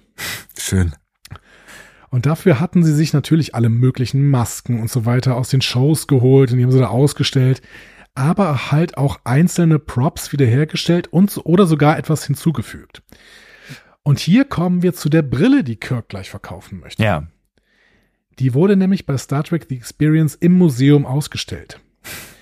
Und dazu wurde ein Pfandschein ausgestellt, den Kirk vermeintlich bekommen haben könnte. Ja. Gerüchteweise wurde der sogar für den Film hergestellt, ist dann aber aus dem Final Cut rausgeflogen, weiß man aber nicht mehr genau. Ja. So. Und ich habe dir eben ein Bild von diesem Pfandschein ähm, Ja. geschickt. Ich Den schon findet offen. man auch, Ja. genau, den findet man auch genauso bei äh, Memory Alpha. Könnt ihr mal gucken, bei äh, Feinbergs äh, Loan, äh, Loan and Porn.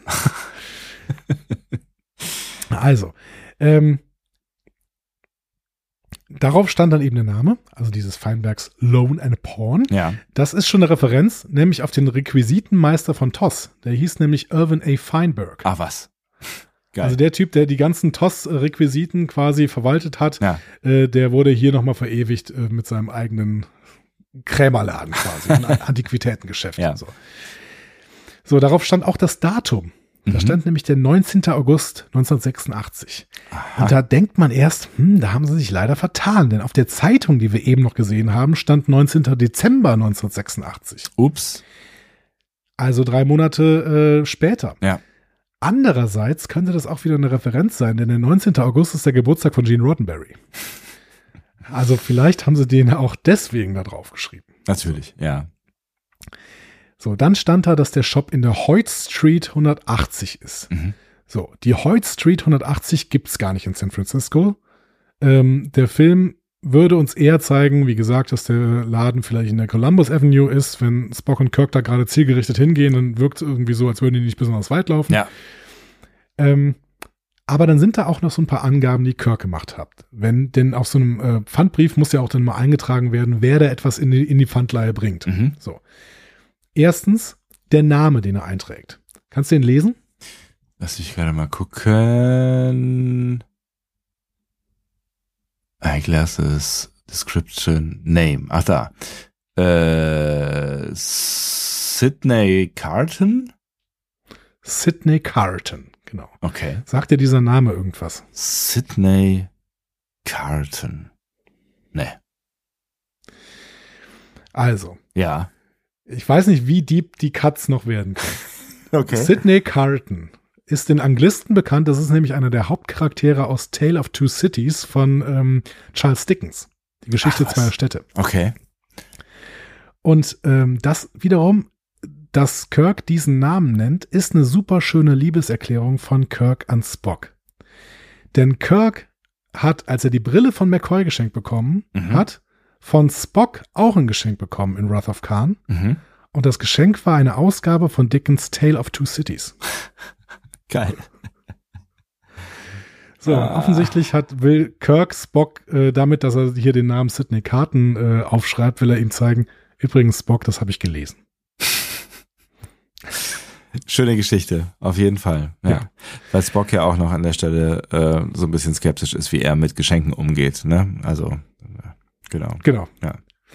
Dann ähm, hast du noch die Telefonnummer gesehen, die äh, Kirk da drunter aufschreibt? Die äh, wird dir sofort bekannt vorkommen. 555 1701. Natürlich. Natürlich. Rufen Sie jetzt an. Auch in Ihrem Orbit. So, du willst aber sicherlich auch noch über etwas anderes aus diesem Antikshop sprechen, nämlich Kirks Bemerkung. Ne? Dieser Händler will mir 100 Dollar geben, Ja. weil das Ding antik ist, 18. Jahrhundert, aber halt beschädigt, Ja. ne? weil sie in Star Trek 2 ja vom Tisch gefallen ist. Ist das viel? Ist das Ähm, viel Geld? ja, Und, äh, Spock? Spock ist irritiert, ja. weil Kirk das Ding verkaufen will, obwohl es ein Geschenk war. Hm. Äh, das Schöne ist, dass Spock hier tatsächlich nur Probleme mit dem Emotionalen hat, nicht mit dem Temporalen. ne? Ja. Also Spock sagt nicht, hör mal, du darfst hier nicht äh, alles irgendwie verunreinigen, Ja. so temporal, sondern er sagt, aber ein Geschenk darf man doch nicht verkaufen. Ja. So. Also das Ausgerechnet ja noch Spock. der, Sp- Ja. genau. Das ist ja noch der Spock, der ein bisschen lernen muss, wie man in dieser Welt klarkommt. Ne? Der ist ja gerade erst geboren, also vor ungefähr drei Monaten oder so. ja, genau, das ist eine, genau. Ja, auf dem. Genesis-Problem. Ja. Äh, Genesis-Planeten. So. Ähm, und dass äh, Spock hier kein Problem mit dem Temporalen hat, ergibt total Sinn, denn Kirk ist hier eigentlich sehr schlau.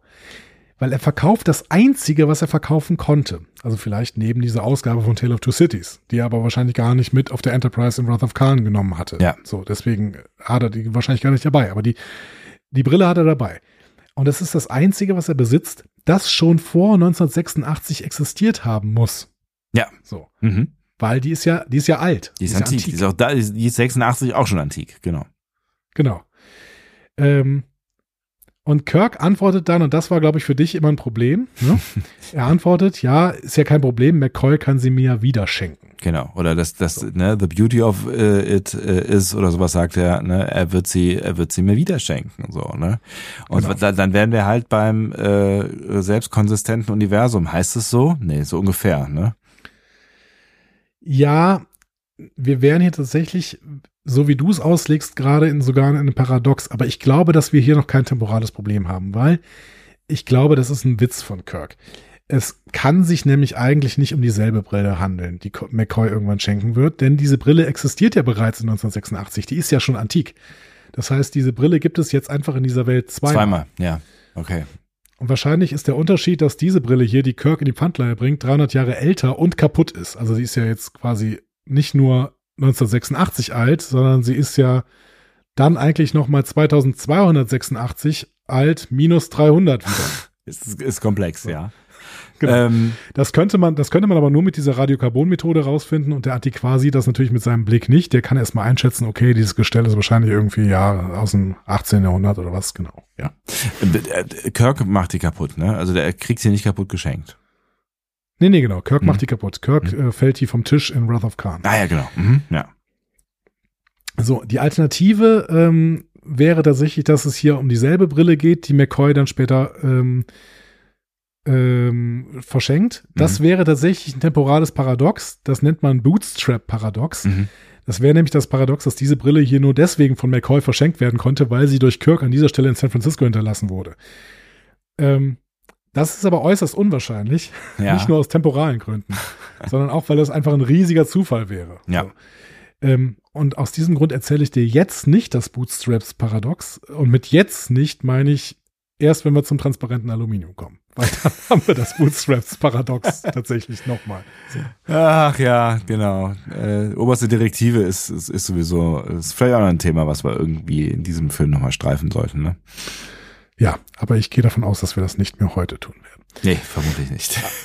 Also erstmal, hier glaube ich, ist es nur ein Gag ja. und ähm, diese Brille gibt es jetzt zweimal in 1986 und McCoy wird die, die jetzt irgendwo anders gerade ist, dann irgendwann Kirk schenken und die hier wird wahrscheinlich irgendwann von diesem Antiquar weggeworfen werden, weil niemand eine kaputte Brille aus dem 18. Jahrhundert kauft. Vielleicht. Würde ich jetzt mal tippen. Ja. So, ja.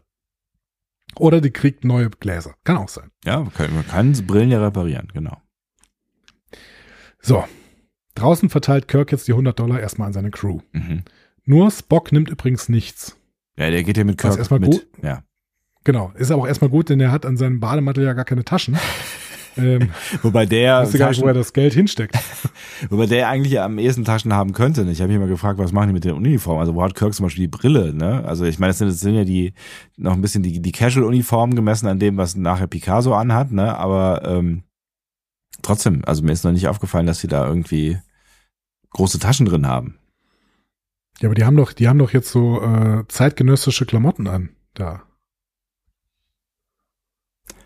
Wann genau? Jetzt gerade, wenn sie da, wenn die da so rumlaufen. Da haben sie zeitgenössische Klamotten an. Kirk läuft doch die ganze Zeit mit seiner Halskrause rum und der, der roten Uniform. Ja, Kirk, aber ich finde, das ist, ich finde, das ist schon sehr. Aber es sind an der, an der Uniform, an der Uniform sind doch keine Taschen dran. Das, darauf wollte ich hinaus. Ja, ich, ich sehe gerade nochmal, also, ähm, ich habe gerade alle nochmal vor mir. Ich finde schon, also die haben äh, Chekhov und ähm, McCoy haben so Lederjacken an. McCoy war ja auch gerade erst aus dem Knast entflohen. Du hast recht, Uhura ähm, und Scotty und Kirk, die haben sowas wie Uniformen an, wobei Kirk sieht einfach nur, keine Ahnung, aus wie irgend so ein, weiß nicht, exzentrischer Diplomat oder sowas. Er hat ja auch so eine Sonne auf der Gürtelschnalle oder sowas, ne? Sowas. Genau. Ja. Uhura hat am ehesten wirklich äh, was, was man nicht als Uniform leugnen kann. Irgendwie. Ja. Ja. Und ja, vielleicht was, ist da ist da eine Tasche da anhat, weiß er auch nur selbst. ja. Ja, das Gute war ja, dass die alle von irgendwo herkamen, ne? Also das, äh, genau. Genau. Ja. So, die Gruppe trennt sich jetzt. Ja. Ähm, wir erinnern uns an die letzte Folge. Uhura und Chekhov wollten sich um dieses Uranproblem kümmern. Sie wollten ja ein Atomkraftwerk bauen, um trotz des dekristallisierten Deliziums wieder von der Erde wegzukommen und vielleicht sogar zurück in die Zukunft zu kommen. Ähm, und dafür brauchen sie Uran, den sie in Atom-U-Booten finden möchten. Die wollten kein Atomkraftwerk ähm, bauen, die wollen es beklauen.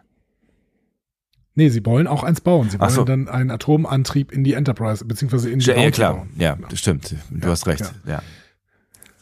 Ähm, McCoy, Scotty und Zulu wollen den Hangar der Bounty zu einem Wahlbecken umbauen und äh, Kirk und Spock suchen die Wale. So. Ja, haben alle was zu ähm, tun, ja. Genau. Spock will das jetzt mit Logik angehen. Und er geht an eine Bushaltestelle und sucht auf der Karte nach Hinweisen. da fährt dann ein Bus an die Haltestelle. Und auf dem Bus sieht Kirk Werbung für die Buckelwale George und Gracie im Cetacean Institute in Sausalito. Have a whale of a good time. In äh, Sausalito gibt es kein Cetacean Institute. Mhm. Ähm, ge gedreht wurde später im Aquar die Aquariumszenen wurde im Monterey Bay Aquarium, ähm, das erst zwei Jahre vorher im Jahr 1984 gegründet worden ist. Ach, Das ist tatsächlich ein riesiges Aquarium mit einer crazy Geschichte, aber dazu vielleicht später mehr, wenn wir dort sind. ja. Ähm, Also nicht mehr in dieser nicht Folge. dieser Gel- nee, nein. Sicher, sicherlich nicht. Nee. Ich habe mir bei der Gelegenheit nämlich mal die Frage gestellt, Buckelwale sind ja relativ groß. Die Hm? sind ziemlich groß, ja. Gab und gibt es eigentlich Buckelwale in Gefangenschaft? Irgendwie hoffe ich Den- nicht. Ja. Wenn du mal kurz drüber nachdenkst, der Buckelwal ist der siebtgrößte Wal, die siebtgrößte Walart überhaupt. Was weißt du denn sonst noch so über Wale? Hast du was ist was die Wale gelesen? Garantiert, garantiert. Also ähm, ich weiß gar nicht so wahnsinnig äh, viel über äh, Wale, außer dass sie sehr, also sie sind ja sehr feinfühlige Wesen, ne? Und die haben ja so gewisse ähm, ähm, Routen, die sie äh, abschwimmen so im Laufe eines Mhm. Jahres, ne? Und ähm, ich kann mir irgendwie nicht vorstellen, dass Wale so wahnsinnig glücklich sind in Gefangenschaft, wenn sie dann halt immer nur irgendwie eine, einen Kreis äh, um, ums Becken ziehen können. Aber ich meine, Ja. Wale sind halt auch sehr unterschiedlich. Ne? Du hast halt auf der einen Seite den Buckelwal, was halt ein riesen ist, ne? Und äh, ja, eins der größten Tiere dieser, dieser Erde. Du hast aber auch sowas wie Delfine, ne? Die halt deutlich kleiner sind. Ähm, aber, ja, Aber sicherlich auch nicht eingesperrt werden wollen. genau, sicherlich auch nicht eingesperrt werden wollen. Da bin ich mir auch relativ sicher, ja. Wie viele Wale bekommst du aus der Top 10 der größten Wale zusammen? Was glaubst du? Ein Nummer eins wahrscheinlich. Buckelwale. ähm, Das ist die Nummer sieben, der das, Buckelwal. das ist die Nummer sieben. Was ist denn wohl der, was ist denn der, der ah, das, das Nummer ist, eins ist das größte, größte Tier, das jemals auf diesem Planeten gelebt hat.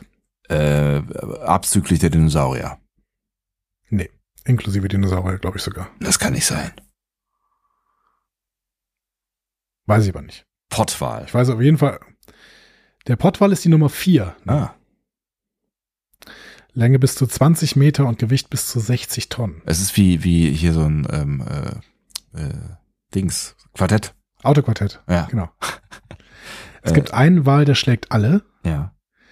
Das ist das größte Tier, äh, das jemals auf dieser Erde gelebt hat. Ich weiß nicht genau, ob die Dinosaurier dazugehören, aber ich könnte es mir fast vorstellen, dass sie dazugehören. Aber Dinosaurier waren wirklich sehr groß, also einige zumindest Ja. von ihnen. Sehr aber groß. wer auch sehr groß ist, ist der Blauwal. Ach, der Blauwal, natürlich, ja. Der wird bis zu 30 Meter lang Ja. und bis zu 170 Tonnen schwer. Das ist schon beeindruckend. Aber guck mal, größter Dinosaurier. Der Patagotitan. Patagoti. Ach, ihr wisst das wahrscheinlich sowieso alles viel besser, weil ihr mit Dinos groß geworden seid und äh, denkt jetzt so, mein Wir sind Gott. alle mit Dinos groß geworden. Also alle Pflanzen. Jurassic Park gesehen. Ja, auf jeden Fall.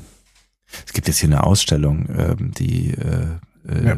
Jurassic World im Odysseum. So heißt es, genau. Da kann man, glaube ich, also das soll sich so ein bisschen so anfühlen, als würde man zumindest durch einen kleinen Teil dieses Films durchlaufen. Also der, wie hieß er denn jetzt? Habe ich wieder vergessen. Dinosaurier waren die größten. Patagotitan gilt bislang als das größte bekannte, größte bekannte der Dinosaurier der Welt. Äh, 40 Meter lang, Gewicht circa Mhm. 80 Tonnen. 20 Meter hoch. Ja, guck mal. Also der Blauwal ist, ist nicht so lang wie dieser Patagotitan, Ja. aber er ist schwerer. Ach was, und zwar echt? deutlich. Was, wie, wie schwer Ja, ist über der? 170 Tonnen. Okay, ja, ja, das ist schon beeindruckend. Okay. Mhm. Na gut, Ähm, vielleicht also stimmt die das reine, ja auch. Die reine Masse des Blauwals äh, ist, ist unglaublich. Ähm, man sieht ja gar nicht so viele Blauwal. Man kann ja selbst Videos von Blauwalen relativ äh, wenig sehen. Ne? Also ich glaube, die müssen wahrscheinlich sehr, sehr selten nur auftauchen, Ja. die Blauwale. Und äh, deswegen sind die auch schwer zu catchen. Aber es gibt tolle Blauwal-Videos. Kann man auch auf YouTube mal gucken. Und ich glaube jetzt in diesen Tagen, ähm, ich war ja großer Fan von dieser Netflix-Serie Unsere Erde oder Unser Planet hieß die. Ja, Und da kommt jetzt die zweite Staffel. Ne?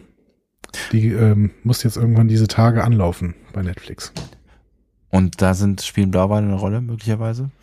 Weiß ich nicht, weiß ich nicht. Ähm, aber mit diesen Top Ten fällt dir noch irgendein Wahl ein? Äh, lass mich kurz überlegen. Also ich bin, ich bin immer schlecht. In, sag doch mal fünf, ähm, dann blockiert mein Gehirn immer. Ähm, Ja. Äh, lass mich mal kurz, kurz äh, überlegen. Äh, ne, spontan nicht. Ich würde, ich werde es wahrscheinlich bei Also- allem ja klar sagen, was du aufzählst. Ja, das weiß ich noch nicht mal. Ich habe teilweise die Namen selber nicht gekannt. Ja. Der zweitgrößte ist der Finnwal, den kannte ich noch. Ja. Der ist, glaube ich, auch mit dem Blauwal relativ äh, nah verwandt irgendwie. Ja. Auch bis zu 27 Meter lang. Äh, dann kommt der Glattwal, den habe ich zum Beispiel, glaube ich, noch nicht gehört. Mhm. Ähm, bis zu 18 Meter lang. Dann kommt der Pottwal, den hat sie eben schon genannt. Ja. Den kennt man auch, ne, von dieser, ähm, von der Form her ist der ja sehr, sehr eigentümlich. Dann kommt der Seiwal. Mhm. Ähm, weiß ich auch nicht genau. Der Grauwal, den äh, kennt man, glaube ich, auch ganz gut. Ja. Ähm, dann der Buckelwal auf Platz 7. Ja. Dann kommt der Brüdewal, Okay. auch noch nie gehört. Nee. Ähm, die Südkaper. Mhm. Auch schön. Ich dachte, ich dachte immer, Kapern wären ganz, ganz klein, aber Ja, das ist die. Kapern, die, Ja. genau. ähm, äh, aber diese Kapern hier werden, äh, wiegen bis zu 50 Tonnen und werden 16 Meter lang. Also ich glaube, die schmecken nicht nach Senf. Ja. So, Oder Und, äh, der welchen gegessen. Ja. Platz 10 ist der Zwergwal. Was ja auch interessant acht- ist. ja. Acht bis neun Meter äh, lang und bis zu äh, fünf bis sieben Tonnen schwer. Immerhin So. noch, ja. Bringen wir es auf den Punkt. Kein Wal der Top 10 hat jemals in Gefangenschaft gelebt. Okay. Einfach zu groß. Der, genau. Der größte Wal, der jemals in Gefangenschaft gelebt hat, äh, den kennen wir alle. Mhm. Aus den 90er Jahren, aus Filmen. Äh, Ja. Da kommt nichts, ne? Bei dir. Ach so, das, ich, ich wusste nicht, dass es ein Einsatz war. Äh, ja, äh, äh, Dings, äh, ähm.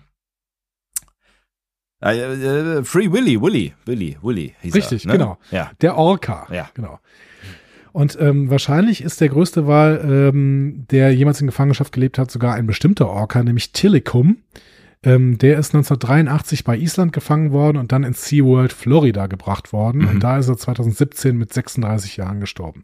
Was Das wahrscheinlich ist für einen Orca in Gefangenschaft. ist. Ja, ja. Genau, das ist äh, für einen Orca in, in Gefangenschaft ist es leider schon relativ alt. Es gibt äh, ältere, aber ähm, die sterben halt früh, wenn sie in Gefangenschaft äh, sind. Ja. Die normale Lebenserwartung von Orcas liegt ungefähr bei 50 bis 60 Jahren. Mhm. Also wenn sie eben ähm, in ihrem natürlichen Habitat sind, nämlich lange, lange Strecken ähm, schwimmen dürfen. Ja. Äh, SeaWorld hat an drei Standorten tatsächlich immer noch Orcas. Die Kritik daran ist aber so groß, dass sie die Orca-Zucht einstellen. Das wurde 2016 allerdings erst bekannt gegeben. Mhm. Krass. Ähm, und derzeit gibt es noch 18 Orcas äh, in San Diego, San Antonio und eben in Orlando, wo auch Telecom äh, 2017 gestorben ist. Genau. Mhm.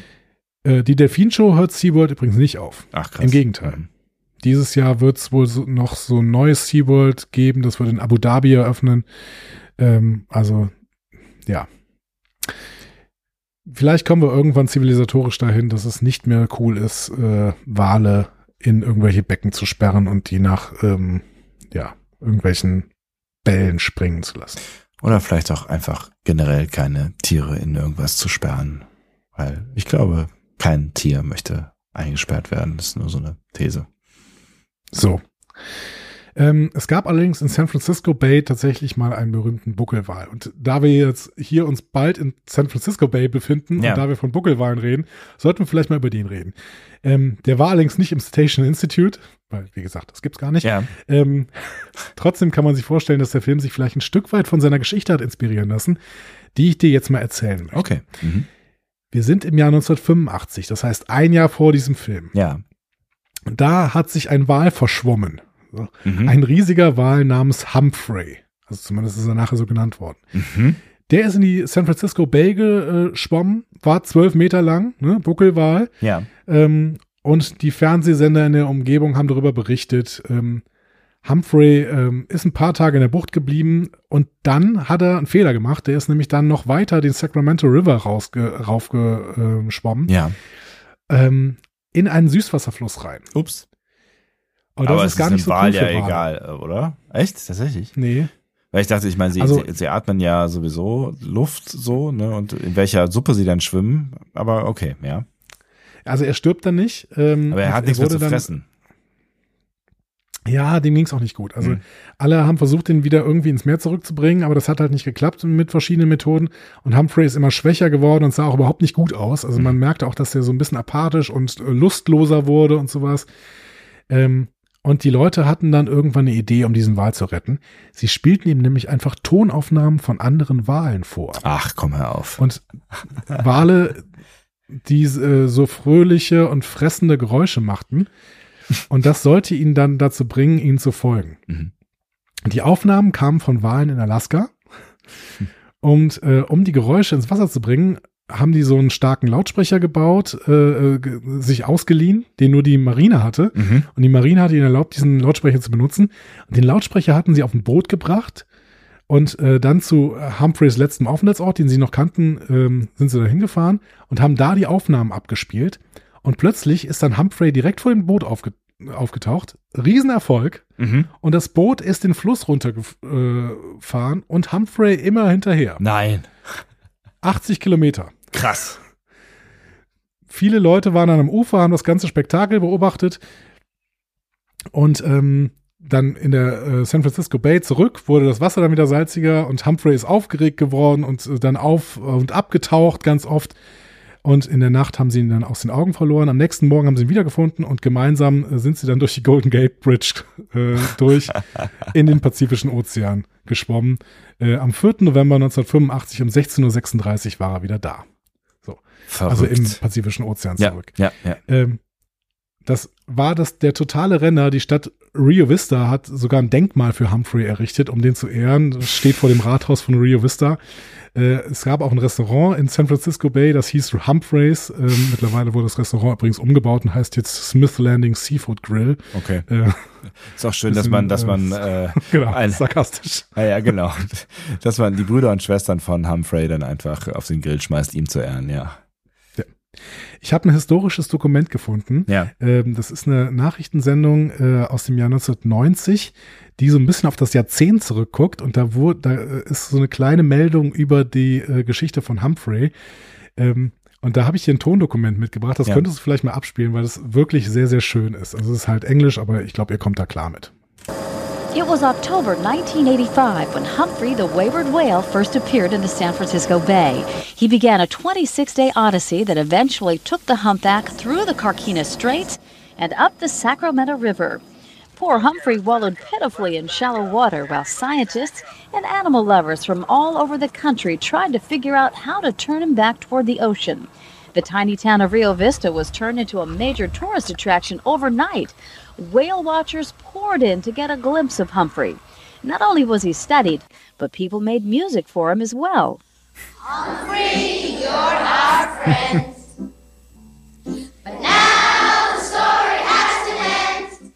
Finally, metal pipes turned the tide for Humphrey.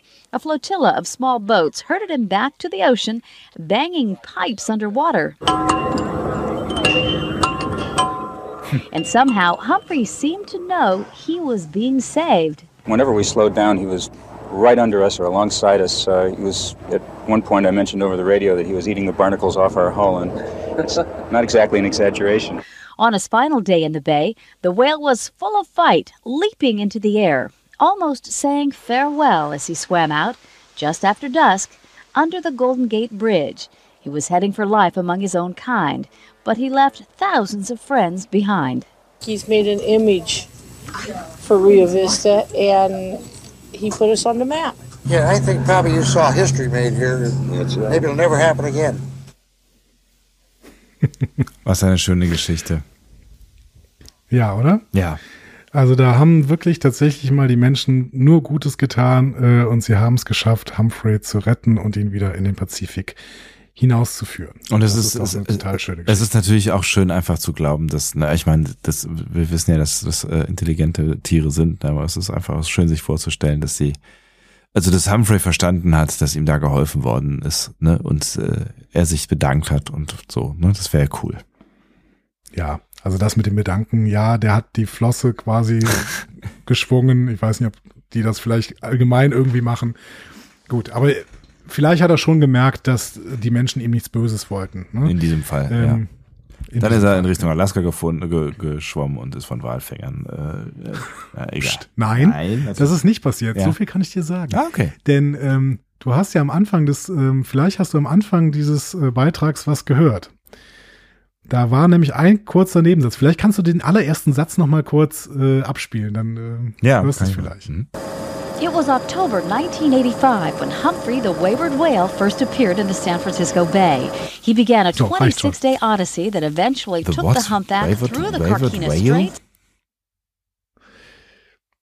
Ja, es, was ich meinte, war ein Ja. anderer äh, Teil des Satzes. Okay, dann, Die, dann ähm, musst du mir helfen, ja. Die Moderatorin sagt, first appeared. Ach so, ja. Okay. Denn tatsächlich, 1990 ist Humphrey zurückgekommen. Ach so. Ach, das ist, das ist ja geil. Okay. Er hat, er hat quasi äh, nochmal einen Besuch abgestattet. Genau, er war äh, ein bisschen nördlich ähm, in Brisbane Ja. äh, ist er gesichtet worden. Ähm, und da ist dann nochmal was passiert. Der ist nämlich auf eine Schlammsandbank gelaufen in Ach, San komm. Francisco Bay, also Nein. nördlich von Sierra Point und südlich des Candlesticks Parks. Also offensichtlich, vielleicht war das auch das Problem, dass er jetzt eine gute Erfahrung mit Menschen gemacht hat. Und deswegen hat er gesagt, na gut, Menschen ist offensichtlich kein Problem. Flieg ich, äh, schwimme ich nochmal in die, in die Nähe irgendwie. Ähm, und dann sind wieder ganz viele Menschen gekommen und wollten den retten Ja. und äh, haben den auch dann besprüht mit Wasser und sowas. Ja. Und mit Unterstützung des Marine Mammal Centers und eines Bootes der Küstenwache ist es ihnen dann wieder gelungen, ähm, Humphrey mit Hilfe eines großen Schleppnetzes quasi von dieser Sandbank zu befreien. Also sie haben ein äh, Schleppnetz über den gestülpt und haben ihn da quasi runtergezogen. Krass. Relativ dramatische Rettungsaktion. Ja. Ähm, und ähm, die Frage war dann, wie schaffen sie es jetzt, ihn wieder mit äh, zurück in den Ozean zu bringen? Ja. Und dann kamen wieder die Forscher von damals, die es versucht hatten, ne? Geil. Und haben dann wieder äh, so ähm, Geräusche gemacht, Ja. äh, Geräusche unter Wasser abgespielt, auch wieder so einen riesigen, ähm, riesige Soundaufnahme äh, zu machen, äh, gemacht. Ähm, und mit Hilfe dieser Klänge und mit dieser Soundaufnahme ähm, ist er dann wieder hinter dem Boot Das hergeschwommen. gibt's ja gar nicht. Und dabei haben die dann teilweise Geschwindigkeiten von bis zu 48 km/h erreicht. Mhm. Also die sind dann einfach quasi durch äh, so ein, also durch so Meerengen gerast, bis sie dann wieder im Pazifik waren. Geil. Ja. Und äh, das hat dann wieder geklappt. Also Humphrey ist zweimal quasi aus, äh, aus Notlagen gerettet worden. Also Unfassbar. wenn der, äh, Ja. wenn der nicht äh, freundlich den Menschen gegenüber gesinnt war, dann weiß ich auch nicht mehr. Also da haben die Menschen wirklich mal was Gutes gegenüber einem ähm, Buckelwal gemacht. Ja. Verrückt. Also wirklich verrückte Geschichte. Also zwei verrückte Geschichten. Naja gut, und ich meine, gerade bei der ersten Geschichte ähm, könnte man sich natürlich denken, äh, dann weiß man, wovon äh, sich dieser Film und vielleicht auch Leonard Nimoy hat inspirieren lassen, ne? Ja, ein Stück weit. Ich meine, der hat Ja. ja, wir haben das ja, glaube ich, in, aller, in einer der ersten Folgen zu Star Trek 4. Ach, was weiß ich, was, was wir damals alles gesagt haben. dass, äh, dass Nimoy auch wirklich äh, sich mit ganz vielen BiologInnen äh, besprochen hat, was er für eine Geschichte erzählen könnte. Ja. Aber ähm, sicherlich auch die Beliebtheit ausgenutzt hat, äh, die Humphrey da gerade in San Francisco hatte. Weil ich meine, das ist ein Jahr vorher passiert, ne? Ja, ein Jahr bevor ja. dieser Film rausgekommen ist. Und es war dann sicherlich auch ein Medienereignis. So. Witzige Geschichte. Die Geschichte von Humphrey. Die Geschichte von Humphrey, okay. Aber die, ne, ist natürlich weniger sch- schön, wenn man äh, die Brüder und Schwestern von Humphrey dann äh, einsperrt, wie uns das hier suggeriert wird, aber ja auch nur vorübergehend. Ne? Genau. So. Kirk und Spock steigen also in den Bus in Richtung Sausalitos. äh, Sausalito, Ja. nicht Sausalitos, das ist eine äh, Cocktailbar. Ja. Sausalito. Ähm, Das ist eine gewagte These. Also ob es die noch gibt. Stimmt. Aber ja, gut. Ähm, der Bus braucht übrigens heute circa eine Stunde von Columbus Avenue Ecke Stockton Street. Also das ist die Kreuzung, über die sie pöbelnd gelaufen sind. Was du, Bis, was du, was äh, du, was du, um, Sausalito? vergessen, was du vergessen hast, zu erwähnen, dass der erste Versuch scheitert, ne? Also die steigen in den Bus, Ja. aber Kirk wird wieder rausgekickt. Du, das wollte ich jetzt erzäh Ach so. erzählen. Also man, ich wollte dir nur erstmal sagen, also wenn sie da jetzt fahren würden, dann Ja. bräuchten sie eine Stunde und man muss einmal umsteigen. So. Ähm, Sie kommen aber sofort wieder raus. Ja. Warum? Sie hatten das Geld nicht passend. So. Ja, du, das sind alles Dinge, ne? aber es ist schön, dass es in den USA offensichtlich ähnlich ist wie äh, in Deutschland. Ähm, ne? Wenn du mit dem Zehner da stehst, dann äh, fährst du halt im Zweifel nicht mit, wenn der. Busfahrer schlechte Laune hat. Sie sind auch sehr, ich finde, sie sind sehr, sehr verdutzt, Ja. was ist gerade passiert. Ja, genau. Was meint der mit so Ja. großer Schein oder sowas, sagen wir. Also, Ja, ist blöd, wenn man nicht mit Geld umgehen kann Ja. in dieser Zeit offensichtlich. absolut. So, wir gehen mal zu McCoy, Scotty und Zulu erstmal. Ja. Ähm, genauer gesagt wissen wir sogar exakt, wo die gerade stehen. Mhm. Sie stehen nämlich vor einer sehr bekannten Bar, nämlich The Saloon. Mhm. Und The Saloon ist ungefähr 100 Meter von der Kreuzung Columbus Avenue Stockton entfernt. Das heißt, das passt irgendwie. Die gehen da gerade in eine Richtung. Mhm. Ähm, Zulu guckte auch völlig begeistert ins Schaufenster und grinst sich anschließend einen ab. Ähm, The Saloon ist nämlich tatsächlich eine super berühmte Bar, die auch heute noch existiert. Mhm. Wurde 1861 gegründet Ach, und äh, gilt deswegen als eine der ältesten Bars in ganz San Francisco. Vor allen Dingen eine der ältesten, die noch wirklich immer noch existieren. Und In- wenn ihr mal irgendwann in San oder? Francisco seid, ja, nein. Ja, vielleicht. Ja. Ne? Wenn ihr mal irgendwann in San Francisco seid, ähm, oder wenn wir mal irgendwann in San Francisco sind, Ja. äh, dann gehen wir da mal hin. Also das ist in Grand Avenue Nummer 1232. Die Nummer steht auch an der Tür, Ja. äh, beziehungsweise über der Tür. Und das Besondere an der Bar ist der Tresen selbst. Das ist nämlich ein Holztresen, Mhm. der zur Eröffnung außerhalb von San Francisco konstruiert wurde und bis heute da drin ist. Das heißt, der ist 1860 in diesen, in diesen Raum eingebaut worden Krass. und bis heute ist er da drin. Unfassbar. Die Ästhetik ist also tatsächlich 160 Jahre alt. Und äh, der Tresen hat einiges gesehen. In der Bar sind beispielsweise schon Janis Joplin und Steve Miller aufgetreten. Ach was. Ähm, und was hat Steve Miller da wahrscheinlich gesungen? Ne? Ich gebe dir einen Tipp, es ist ein Song, den er für Kirk geschrieben haben könnte. Captain. Oh, Captain. Was weiß ich. Komm, Steve Miller. Ich. Some people call me the space Ach so, cowboy. ach so, okay. Ja, ja. Some call me the gangster of love. ja, gut, ja, gut. Ja, gut. Das passt, passt schon zu Kirk, oder? Ja, irgendwie schon. Du hast ja recht, ja. Ähm, auf Street View kann man sich die Bar und natürlich die ganze Ecke heute äh, angucken. Und die Bar sieht tatsächlich noch genau aus wie im Film. Das ist echt krass. Weil es ist ja jetzt auch schon ähm, beinahe 40 Jahre her, ne? Ja. also 37 Jahre her. Ja. Und ähm, du kannst wirklich bei Street View da hingehen und die Bar sieht genauso aus.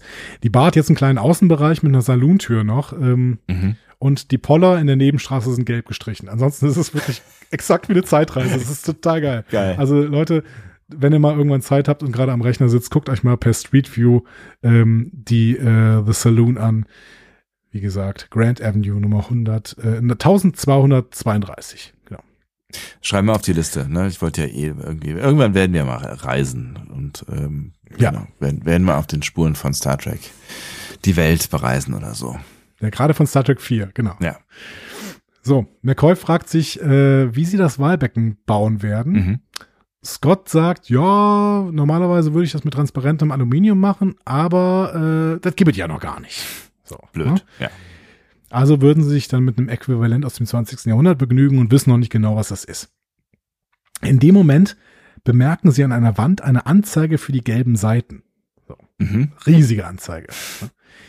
ähm, und ich habe dir ja gesagt, ich war da gerade bei Street View. Ja. Die Wand wurde extra für den Film installiert. Ach was. An der Stelle ist eigentlich ein weiteres Gebäude mit Ladenlokal und so kleinen Erkern ab dem ersten Stock. Mhm. Äh, und im Erdgeschoss ist heute ein Tacoladen. Die Taqueria El Fabolito. Okay. Grüße. Damals wurde uns ja dann, äh, also im Film wurde uns ja suggeriert, dass hinter der Wand wohl irgendwo ein asiatischer Laden ist, denn da kommen zwei streitende asiatische KüchenarbeiterInnen raus. Ja. Ähm, allerdings an einer Stelle, an der das Gebäude gar keine Tür hat. Und ähm, man kann im Film auch den Fußweg sehen Ja. und mit den Bildern von Street View abgleichen. Und dann sieht man, die Wand ist etwa in der Höhe des Erkers äh, im ersten Stock vor das Gebäude gesetzt worden. Also ungefähr 60 Zentimeter vor der eigentlichen Fassade, würde ich sagen. So. Okay. Das heißt, die beiden Schauspielenden, die aus der Tür rauskommen, müssen sich vorher ziemlich in so eine Lücke gequetscht haben, wo die dann irgendwie diese Tür aufmachen können und dann da rauskommen können. geil. Ja, 6 Zentimeter ist nicht viel. Ja.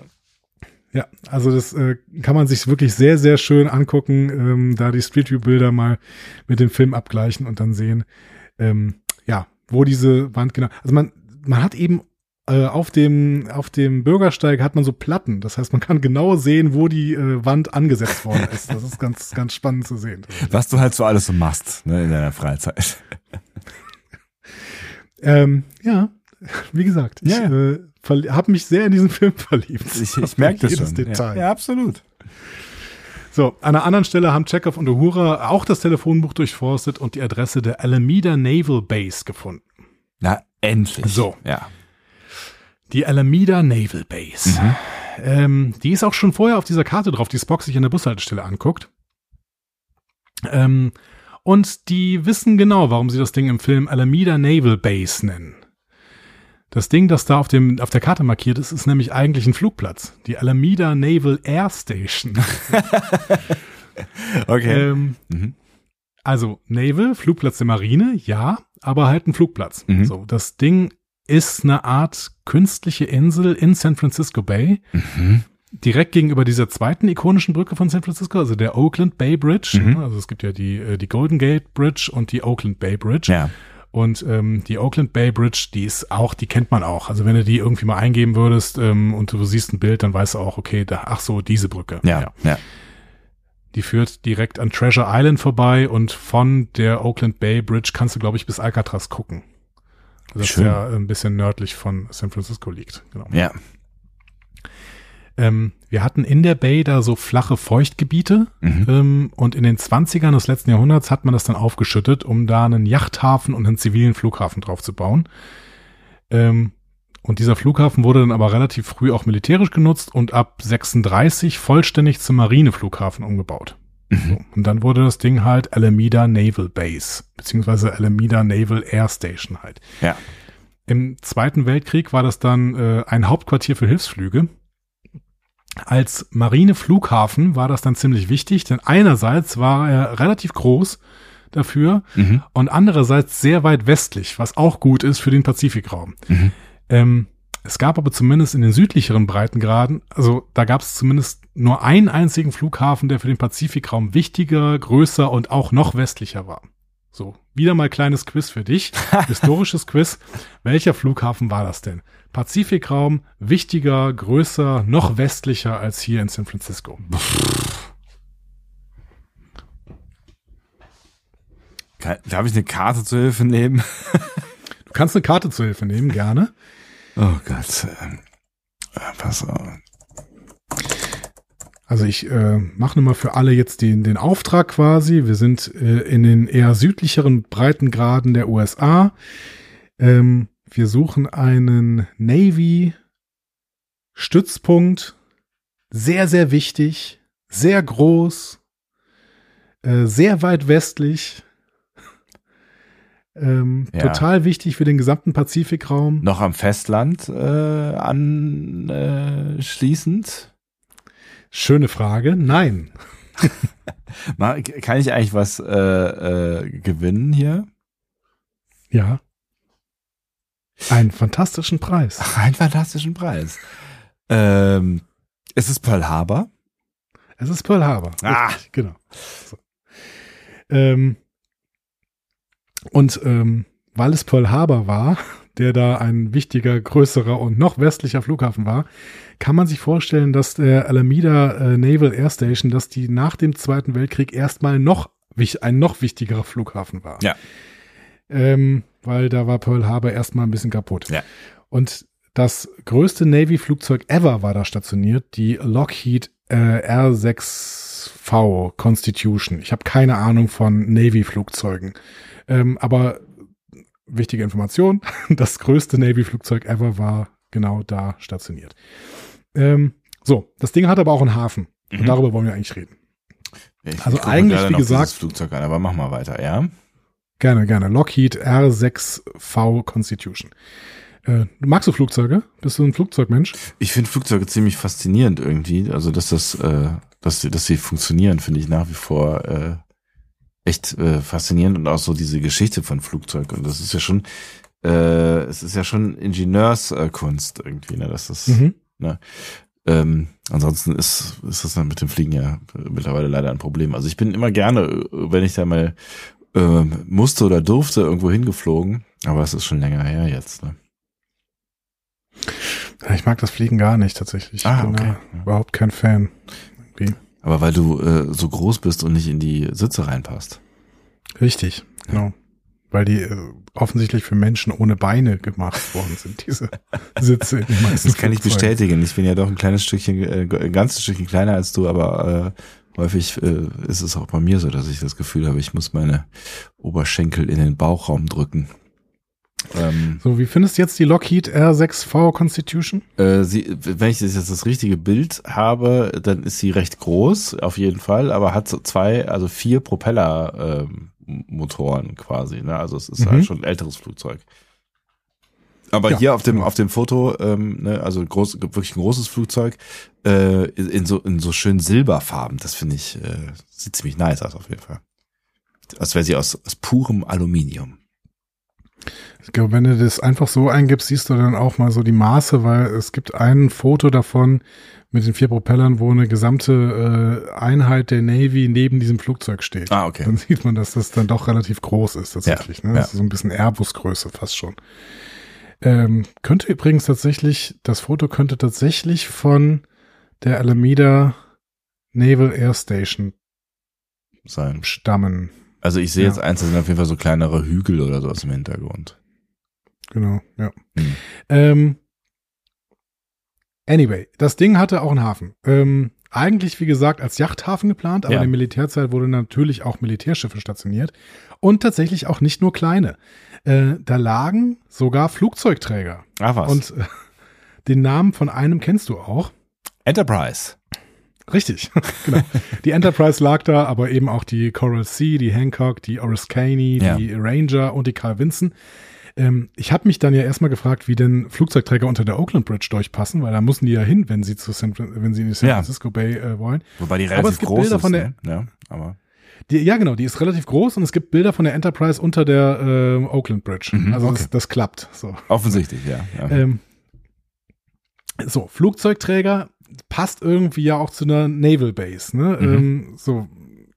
Und ja, es gibt in Alameda auch noch eine Insel namens Coast Guard Island, mhm. ähm, eine Insel für die Küstenwache mit einem, riesigen Ausbildungszentrum und ebenfalls im Hafen, an dem auch wichtige Schiffe der Küchen, äh, Küstenwache äh, lagen. Küchenwache ist auch schön, ja.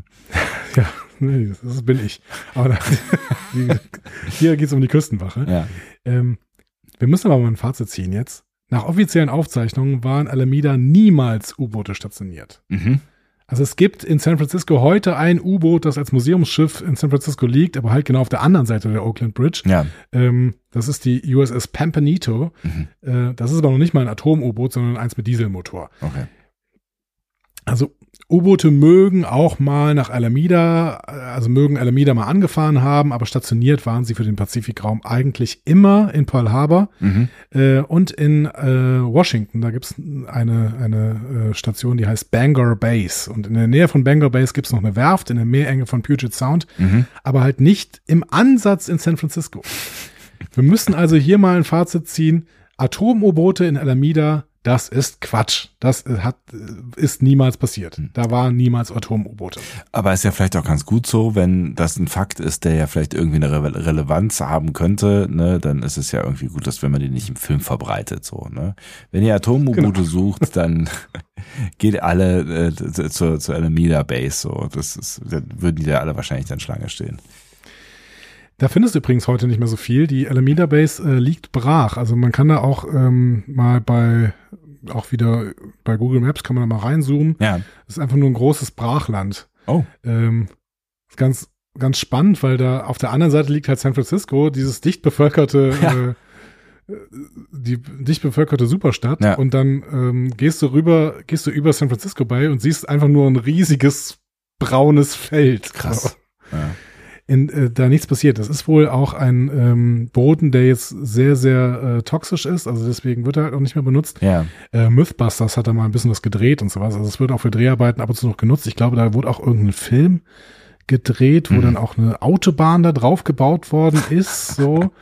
ähm, Also großes für sowas Gelände, kannst du natürlich ja. noch. Ja. Genau, es ist ein Riesengelände. Ähm, und super nah an San Francisco. Das heißt eigentlich super attraktiv, aber der Boden ist wohl äh, so versaut von allen möglichen Giftstoffen, ähm, dass du das Ding halt kaum noch benutzen kannst, beziehungsweise vielleicht irgendwann mal wieder, ja, Als Flughafen. weiß nicht, ob man den ja. Boden, ja, oder ob man den Boden irgendwie wieder gut machen kann auf Dauer oder sowas. Ja, du kannst wahrscheinlich Ähm, irgendwie Teile abtragen, was aber wahrscheinlich wahnsinniger Aufwand ist, so, ne? Ja, und das Abtragen ist an der Stelle halt ein Problem, weil das war ja nur aufgeschüttet worden. Eigentlich war es das Feuchtgebiet von San Francisco Bay. Ja. Das heißt, wenn du es abträgst, hast du wahrscheinlich relativ schnell wieder Wasser. Ja, ja, okay, I see, ja. Ähm, in dem Hafen, in dem ehemaligen Hafen von äh, der ähm, von der Air Station ist noch so ein äh, Museum. Also USS Hornet Sea Air and Space Museum. Mhm. Mhm. Ja, Okay. also bisschen was es geht also noch, ja. Genau. Ja, Alameda, also Alameda ist ein kleiner Stadtteil von Oakland. Ähm, da wohnen auch sehr, sehr viele Leute, aber halt, es- ist wirklich witzig, wenn man sich das auf, der Karte anguckt, weil alles drumherum ist total bevölkert und in der Mitte hast du einfach nur so einen riesigen braunen Fleck. Und äh, da kannst du auf dem Satellitenbild siehst du einfach noch so ein paar Landebahnen und Startbahnen, aber da ist halt nichts. So. Krass. Also da ist, steht kein einziges Gebäude drauf. Davor ist ein kleines Industriegebiet, da ist eine Brauerei und sowas und äh, danach fängt dann wirklich äh, Zivilisation an. Aber da dieser Flughafen ist einfach Brachland, mitten in einer der dicht bevölkertsten Gegenden der USA. Ja, ich, ich, Äh, äh, ich gucke mir gerade auch schon so ein paar Fotos an. Das ist halt irgendwie, ne, das ist so ein bisschen äh, Lost Spaces mäßig, ne? Also da scheinen auch noch, äh, Lost Places meine ich, äh, da scheinen auch noch irgendwie Spuren der Vergangenheit auf jeden Fall erlebbar zu sein, so. Ja, bestimmt, Ja. bestimmt. Ne? Also wenn diese Naval Base dann einfach verlassen worden ist, ja. Das ist halt ries ein riesiges Gelände tatsächlich, ne? Also es ist äh, Abgefahren, ja. Echt verrückt. anderthalb Kilometer lang irgendwie und äh, nochmal so breit. Ja. Ähm, so. U-Boote in Alameda sind Quatsch. Wahrscheinlich ist es deswegen auch so schwierig für Chekhov und Uhura Informationen darüber zu bekommen. Die Lust Leute wussten einfach nicht, dass die U-Boote für den Film dahin gebracht worden sind. Und deswegen können sie nicht antworten. Ähm, erst fragt Chekhov mit seinem russischen Akzent einen äh, San Francisco Police Department Polizisten nach Ja. den Nuclear Vessels. ähm, und freundlicherweise reagiert er gar nicht. Im Kalten Krieg hätte er ihn dafür wahrscheinlich auch einfach erschießen können. Jemand mit russischem Akzent nach den Nuclear Vessels fragt. Naja, auf jeden Fall hätte er, wäre er wahrscheinlich in Präventionshaft gekommen oder so. Also sie haben auf jeden Fall Glück gehabt hier. Genau. Ähm, und sie treffen dann aber noch auf eine besondere Dame, die ihnen sagt, dass die Schiffe auf der Alameda Naval Base in Alameda sind. Und ja, Chekhov sagt auch so, ja, danke, genau das habe ich gerade gefragt. So, bringt Ja. mir jetzt gar nichts, diese Antwort. Ähm, wir haben das schon mal in einem, äh, in einem Mysterium gehabt. Weißt du noch, was das Besondere an der Frau war, die ihnen da erklärt hat, dass die Alameda Naval Base in Alameda ist? Oh, ich erinnere mich auf jeden Fall daran, dass wir darüber gesprochen haben. Ähm, und dass es, dass, dass es im, im Mysterium ein Thema war. Äh, oh, ich war auf, auf jeden Fall, weil ich meine irgendwie grob zu erinnern, daran erinnern zu können, dass sie, es nicht der Plan war, dass sie in diesem Film landet oder sowas in der Richtung. Ja. Ähm, war es eine, war eine, Also- eine echte Passantin einfach? Nee, nicht ganz. Aber es ist, es ist halt wieder eine vollständig improvisierte Szene, die wir ja haben. Ja. Und vielleicht ist dir aufgefallen, dass alle anderen, die beiden, die Fragen vollständig ignorieren und weitergehen. Ja, ist Inklusive richtig. des Polizisten. Ja. So, der ignoriert sie ja auch, ne? Ja. Und die Frau, die ihn antwortet, äh, sollte sie ebenfalls ignorieren. So war. Weil die ja. Komik des Films sollte aus der Tatsache entstehen, dass sie halt keine Antwort von irgendwem bekommen. Mhm. Die Frau hieß Leila Saracalo. Mhm. Und die lebte in der Gegend. Die wohnte da irgendwo, äh, keine Ahnung, irgendwo in einem, vielleicht in der Oakland Avenue, also irgendwie da. Ne, so. Ja. Ähm, und eines Morgens ist die aus dem Haus gegangen und hat ihr Auto nicht mehr gefunden. Warum? Weil es abgeschleppt wurde. Und warum das? Weil in Dreharbeiten. Straße ein Film gedreht wurde. Ja. Mhm. Und welcher? Ja, Star Trek The Voyage Home. Natürlich. Ja, ärgerlich. Hatte Leila Saracalo wahrscheinlich irgendein Hinweisschild übersehen und sowas und dann hat sie sich überlegt, Mist, was mache ich denn jetzt? Mhm. Das wird teuer. Ne? Wenn mein Mhm. Auto abgeschleppt wird, dann muss ich das irgendwo wieder auslösen gehen und dann wird der Abschleppdienst, Abschleppdienst bezahlt und sowas, you name it. Ja. Schwierig. Da hat sie sich überlegt, hm, wie bekomme ich denn jetzt wohl am besten ein bisschen Geld? ähm, und dann hat sie sich umgeguckt und hat gemerkt, oh, ich stehe ja mitten auf einem Filmset. ähm, so. Und diese Filmsets ähm, brauchten natürlich für die San Francisco-Szenen immer relativ viele StatistInnen, Klar. die einfach durchs Bild laufen. Ja. Ne? Und deswegen hat sich Leila Saracalo, die ist einfach, keine Ahnung, 300 Meter weitergegangen und hat dann jemand angesprochen, hat gesagt, äh, kann ich hier bitte als Statistin arbeiten? Und die sagen, na klar, hier stell dich hinten in die Ecke. So. ähm, und sie hatte dann in dieser Szene die Aufgabe, genau wie alle anderen PassantInnen durchs Bild zu laufen und nicht zu reagieren. Mhm. Leila hat aber gar keine Ahnung. Die hatte noch nie als Statistin gearbeitet. Ne? Sie ist da ja quasi jetzt reingestolpert. Sie ist da morgens aufgestanden und wusste nichts, Ja. wusste um nichts und dann war sie plötzlich Statistin.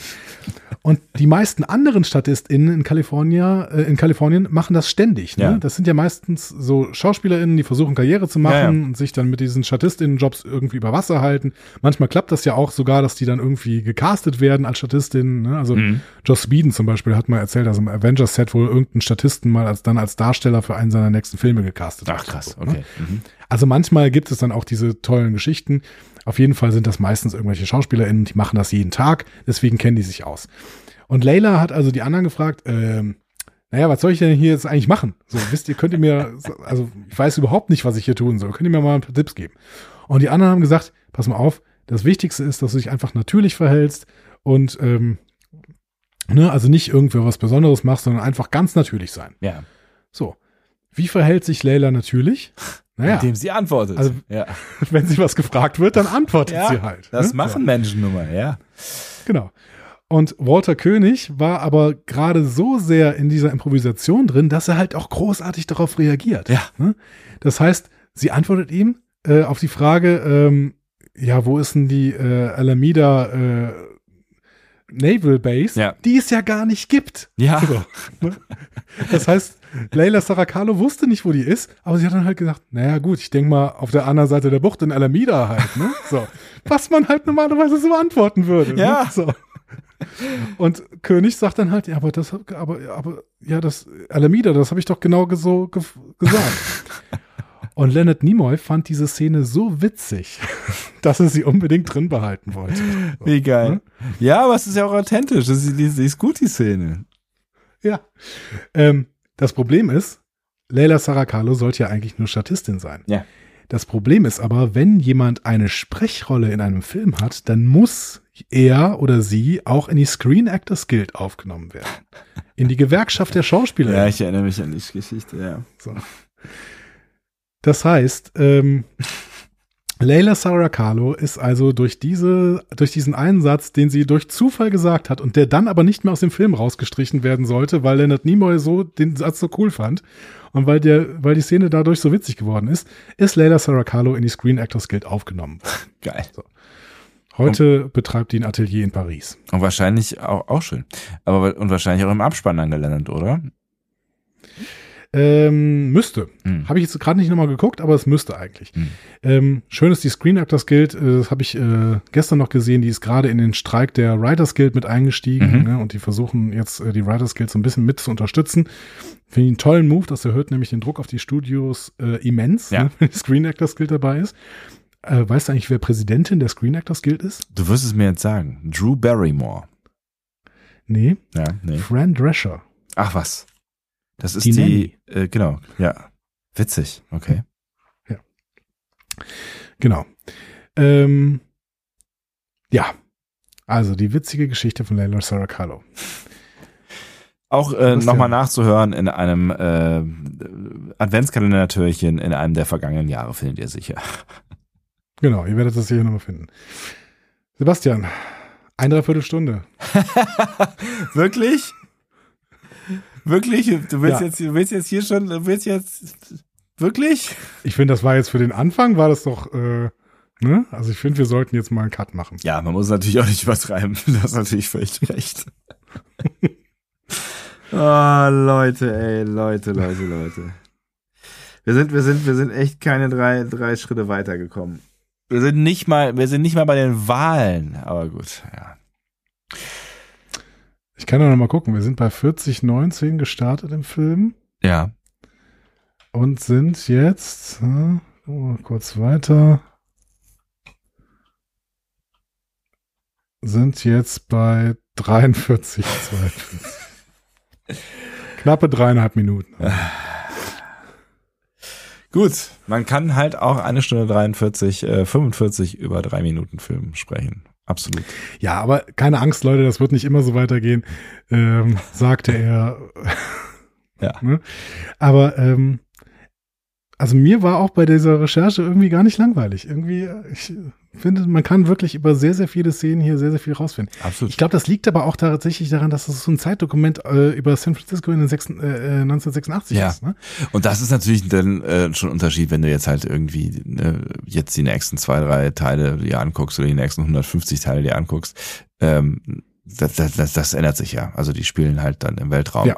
Ich meine, die Trivia, die wird wahrscheinlich auch nicht, äh, äh, ne? also die wird, wird vermutlich auch einiges geben. So. Ja, über die Filme immer. Ähm, aber hier ist natürlich noch mal was anderes, dass man wirklich auch in die in die äh, Stadtgeschichte von San Francisco eintauchen kann. Ja. Das äh, ist natürlich in den nächsten Filmen nicht mehr so gegeben. Absolut. Aber es war schön. Also ich fand, ich habe mich auch nicht gelangweilt, äh, obwohl du äh, diese drei Minuten jetzt hier sehr ausgeweitet hast, ja. Dreieinhalb Minuten, to be fair. Ähm, es steckt einfach wahnsinnig viel drin. Es ist, es ist, keine Ahnung, es ist ein sehr, sehr interessanter Film. Wir werden irgendwann zu einem Ende kommen. Ich bin mir einigermaßen sicher. Ich bin mir auch fast sicher, dass wir das schaffen werden. Gut, dann würde ich sagen, beenden wir das hier an dieser Stelle. Ich freue mich auf die nächsten drei Minuten oder vielleicht werden es ja auch vier oder so. Ja, Ja. lass mal was Verrücktes Und- wagen. Ähm, ja. Und ihr könnt jetzt auch gerne äh, wieder Feedback geben. Das Feedback äh, von der letzten Folge haben wir uns für heute mal ausgespart, weil die letzte Folge halt ähm, jetzt in unserer Ist-Zeit, die wir gerade haben, sehr, Ja. sehr, sehr lange her ist. Ähm, das wird aber bei der nächsten Folge wieder möglich sein, weil äh, die wahrscheinlich zeitnah von uns produziert werden wird. Also wahrscheinlich innerhalb der nächsten beiden Wochen, würde ich mal tippen. So Ja, äh, ja. Würde ich auch denken. Und äh, dementsprechend schreibt doch vielleicht mal was in die Kommentare, denn äh, wir haben da so einen kleinen Einspieler, der euch zeigt, wo ihr das denn äh, tun könnt. Diskussionen zu folgen findet ihr auf discoverypanel.de oder sprecht eine Nachricht auf den Discovery Panel Anrufbeantworter unter 02291 ukta uk 2. Unter der 02291 ukta uk 2 erreicht ihr uns auch per WhatsApp. Außerdem gibt's uns auch bei Instagram unter Discovery Panel, bei Twitter unter Panel Discovery und bei Facebook unter Discovery Podcast. Wir freuen uns über eure Nachrichten und über eure Kommentare. Immer. Auch wenn es nur dreieinhalb Minuten Film sind. Ja, absolut. Und wir haben übrigens auch die äh, Kommentare, das nur mal kurz als Meta-Information Ja. über das Discovery Panel grundsätzlich. Wir haben auch die Kommentare gelesen und gehört, die ihr zu Picard ähm, hinterlassen habt, zum Beispiel auf unserem Anrufbeantworter und sowas. Und dazu an geeigneter Stelle äh, hoffentlich bald noch mal mehr. Genau. Also das ist nicht vergessen. Wir haben mit Picard auch noch nicht komplett äh, abgeschlossen. Also wir werden vermutlich äh, in einer weiteren oder näheren Zukunft ähm, da nochmal in irgendeiner Art und Weise drüber sprechen. Exaktamente. Sebastian, Es war mir ein innerliches Buckelwalreiten. Ich danke dir recht herzlich. in meinem Kopf, in meinem Kopf sehe ich dich gerade auf Oh Gott, Humphrey oh Gott, San oh Gott, Francisco oh Bay reiten. Ah. Diesen, äh, mit diesem Bild schicken wir euch jetzt alle äh, in den wohlverdienten Feierabend. Vielleicht. Oder in den Tag. Oder wo Tschüss. auch immer. Tschüss.